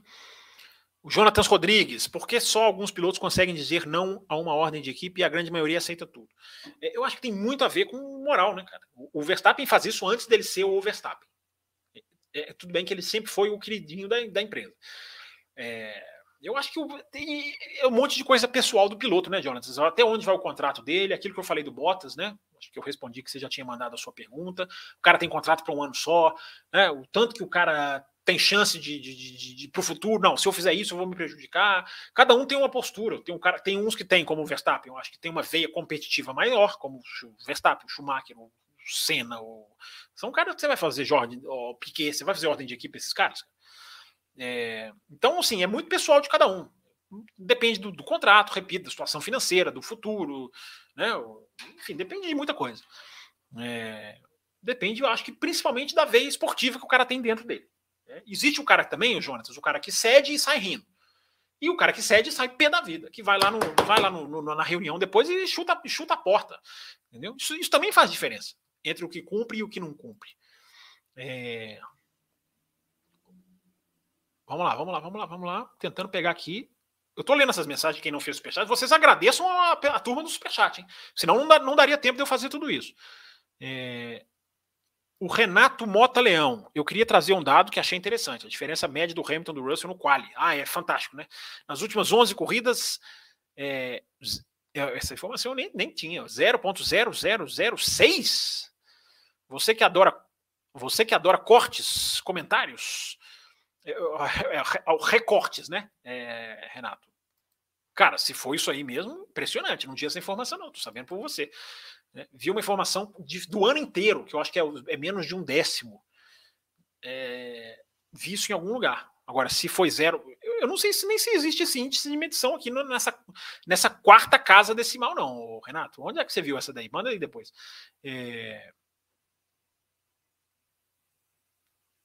Vamos lá, vamos lá, vamos lá. O Drácula me sentir mais pobre. Naquela, na, na hora do superchat do José Etienne. É, o superchat do José Etienne mudou o tempo do programa, mudou o final do ano. Deve fazer mais um Além da Velocidade, em honra. É, ele mudou tudo. Vocês, vocês, mudam tudo aqui com superchats, cara. Você viu algo a respeito dos pneus tipo C0 extremamente duros? Sim, sim, vi sim, Tuareg. É, vem, um, vem, um, vem um novo pneu que vai ser chamado de C0, a gente tem C1 até C5. Como eles não querem mexer na, no nome de todos os outros, os outros eles vão colocar como zero, mas na verdade ele seria um. Hoje a gente tem de C1 a C5. 1 é o mais duro e 5 mais macio. Seria um C1,5. Ele entraria entre o mais duro e o vice mais duro. Estão entendendo o que eu estou falando? Então, na verdade, o C1 passa a ser o novo e o C0 passa a ser o antigo. Eu expliquei ou eu compliquei? Eu acho que eu compliquei. Mas é isso. Vem, vem entra um outro pneu lá, lá para os mais duros para fazer parte desse jogo aí. Isso é oficial, está certinho, Tuareg. Obrigado pela pergunta. As perguntas de vocês são legais demais, cara, porque a gente aborda as coisas importantes. É... Vamos lá, tentando pegar aqui até de quem eu não li ainda, tá, gente? Para tentar dar mais voz para todo mundo.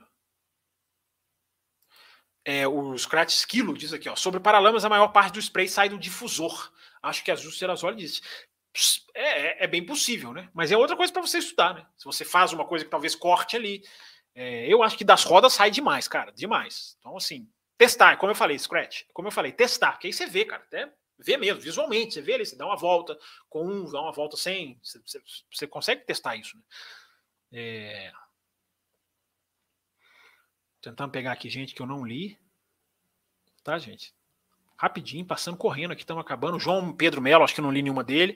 Campos, comecei a ter dúvidas se o Sargent está pronto para a categoria, pois ele cometeu alguns erros no TL e fez um fim de semana apagadíssimo na Fórmula 2, exemplo das etapas anteriores. O que você me diz? Eu estou com você, João Pedro. Eu, eu acho o Sargent, cara, ele é a terceira opção. Assim como o Gasly é a terceira opção da Alpine, né, o Gasly é a terceira opção da Alpine. É, o Sargent é a terceira opção da Williams. A Williams queria o Piastri, já tinha um acordo, né? O Piastri ia para lá. Depois a Williams queria o De Vries, o, contrato estava quase que oferecido para ele, o, o Jos Capito falou. E todos esses dois foram embora. E agora é coisa triste a Williams, né?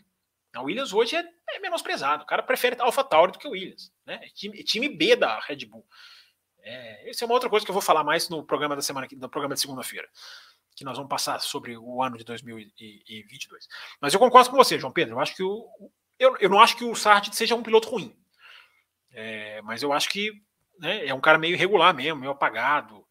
Ele tem umas vitórias bonitas. Ele é um cara que ele, ele, talvez seja uma joia a ser trabalhada mesmo, mas também não enxergo como isso tudo assim, não. Não hoje. É um cara que está aprendendo. É, o Cadu Vlogs, ele falou aqui, eu já respondi, né, Cadu, essas questões de Leclerc na Mercedes, Red Bull na Ford.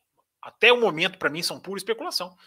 Se elas virarem alguma coisa de fato, eu serei o primeiro a, a, a, a admitir que eu não acreditava e, na verdade, era verdade. Para mim, no momento, pura, pura, pura, pura fumaça. É, mas aquela fumaça não é de onde, fumacinha de onde há fogo, não. Fumaça que alguém inventou de jogar. É, mas posso estar errado até o momento. Diga-se, deixe bem claro, porque às vezes aí, como o negócio começa a avançar, ah, você falou que não ia acontecer. Não, estou falando que isso para mim não é, nesse momento, para mim não tem nada disso. Mas vejamos, né? Não, eu não sei de tudo, né? Pode ser que alguém tenha informação aí e seja real. É, vamos lá, vamos lá, passando aqui rapidinho, gente, terminando mesmo, cara, duas horas e um. Nossa. É, queremos bloco extra às quintas-feiras, Marcelo Dede. Devem ter aí mais um ao longo do ano aí para recompensar a promessa, para eu pagar a promessa. É... Vamos lá, tentando pegar perguntas aqui. Deixa eu ver. Então, galera batendo papo aqui. Respondemos ao Gustavo Bastos. Perguntou se acabou os ingressos. Raposo respondeu. É... O Fábio Ribeiro. Boa noite, Xará. Esse líquido misterioso só pode ser suco de confusão. Não, suco de confusão, não. Não. Mas valeu, Fábio. Valeu pela mensagem. Tentando ler aqui, gente, quem eu não peguei, para tentar atender o máximo de pessoas possível. Fábio, quanto tempo até o Alonso perder a paciência com o Aston Martin? Joaquim Hint, eu meio que respondi, né, durante, durante o programa, teve um superchat sobre isso aqui, né? É, a chance é grande, né? Mas vamos lá, às vezes dá certo, né? É, enfim, gente, acho que a gente está acabando aqui, né? Deixa eu ver se tem mais alguma coisa. Tô vendo as perguntas enviadas aqui por volta das 23. O Monstro Baleia fala uma coisa que eu acredito muito, cara. O Vettel pode voltar como chefe de equipe. E não como chefe de equipe, como algum supervisor, conselheiro, um cara, né, chefe. De eu vejo isso aqui também, Monstro Baleia. É, obrigado pela sua mensagem. Eu acho que o Vettel volta não como piloto. Eu acho que de alguma maneira, nem que seja como um, um agente do, Michael, do Mick Schumacher. É...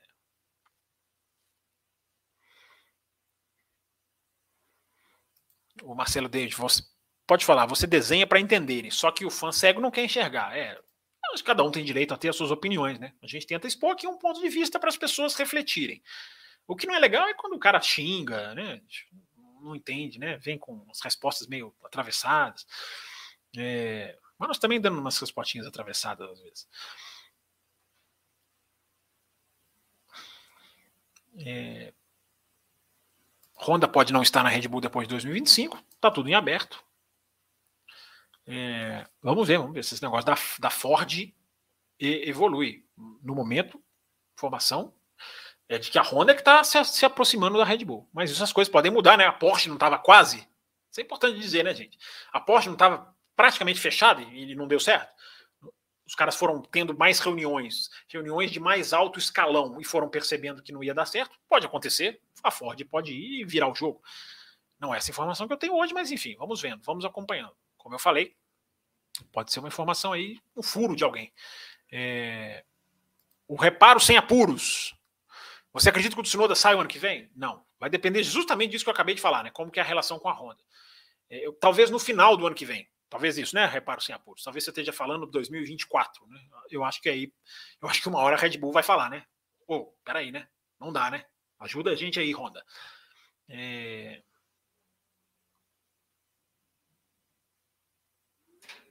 Apoia-se.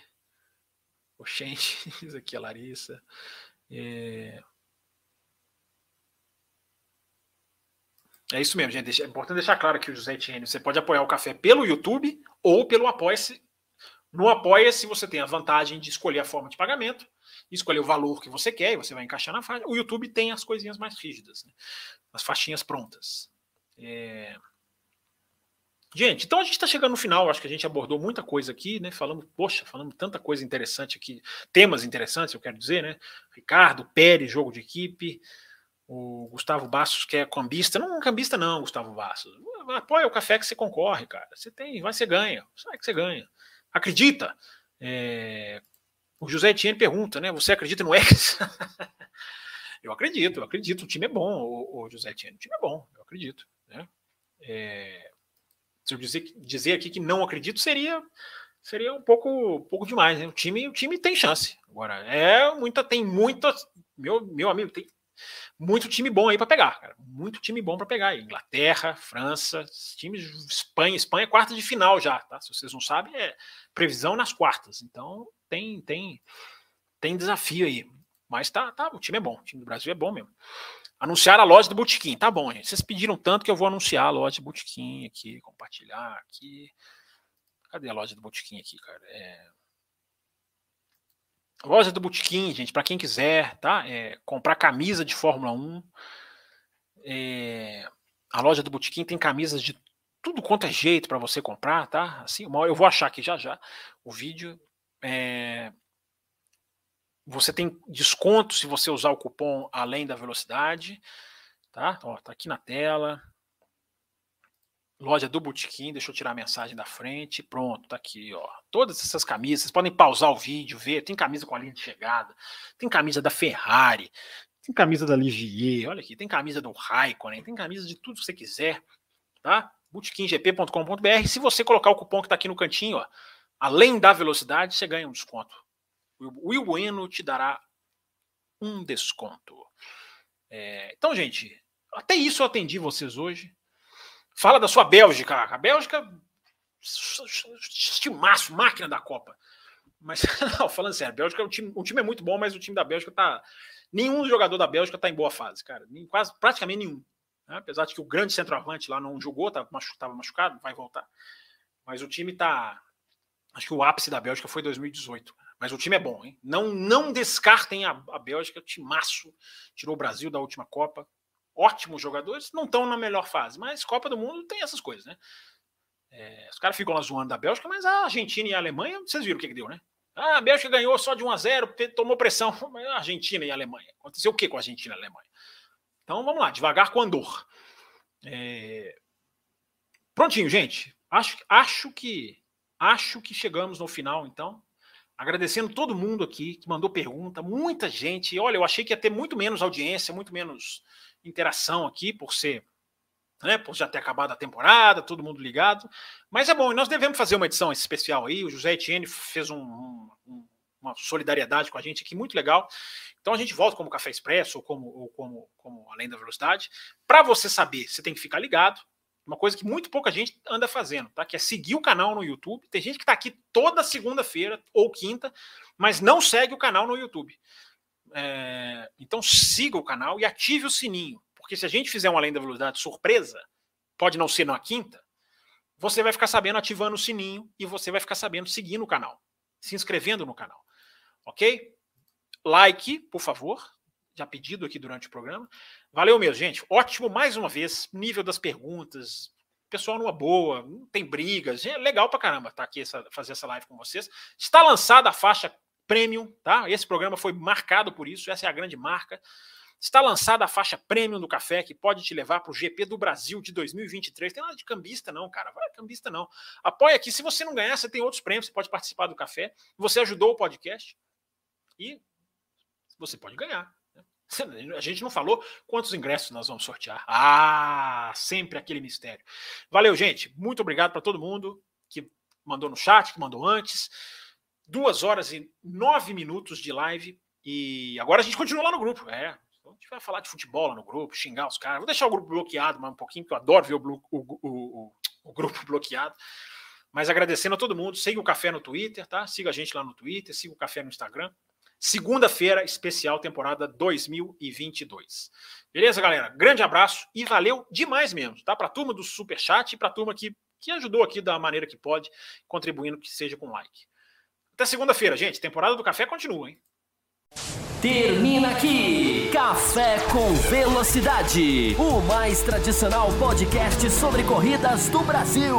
Café com Velocidade, a dose certa na análise do esporte a motor.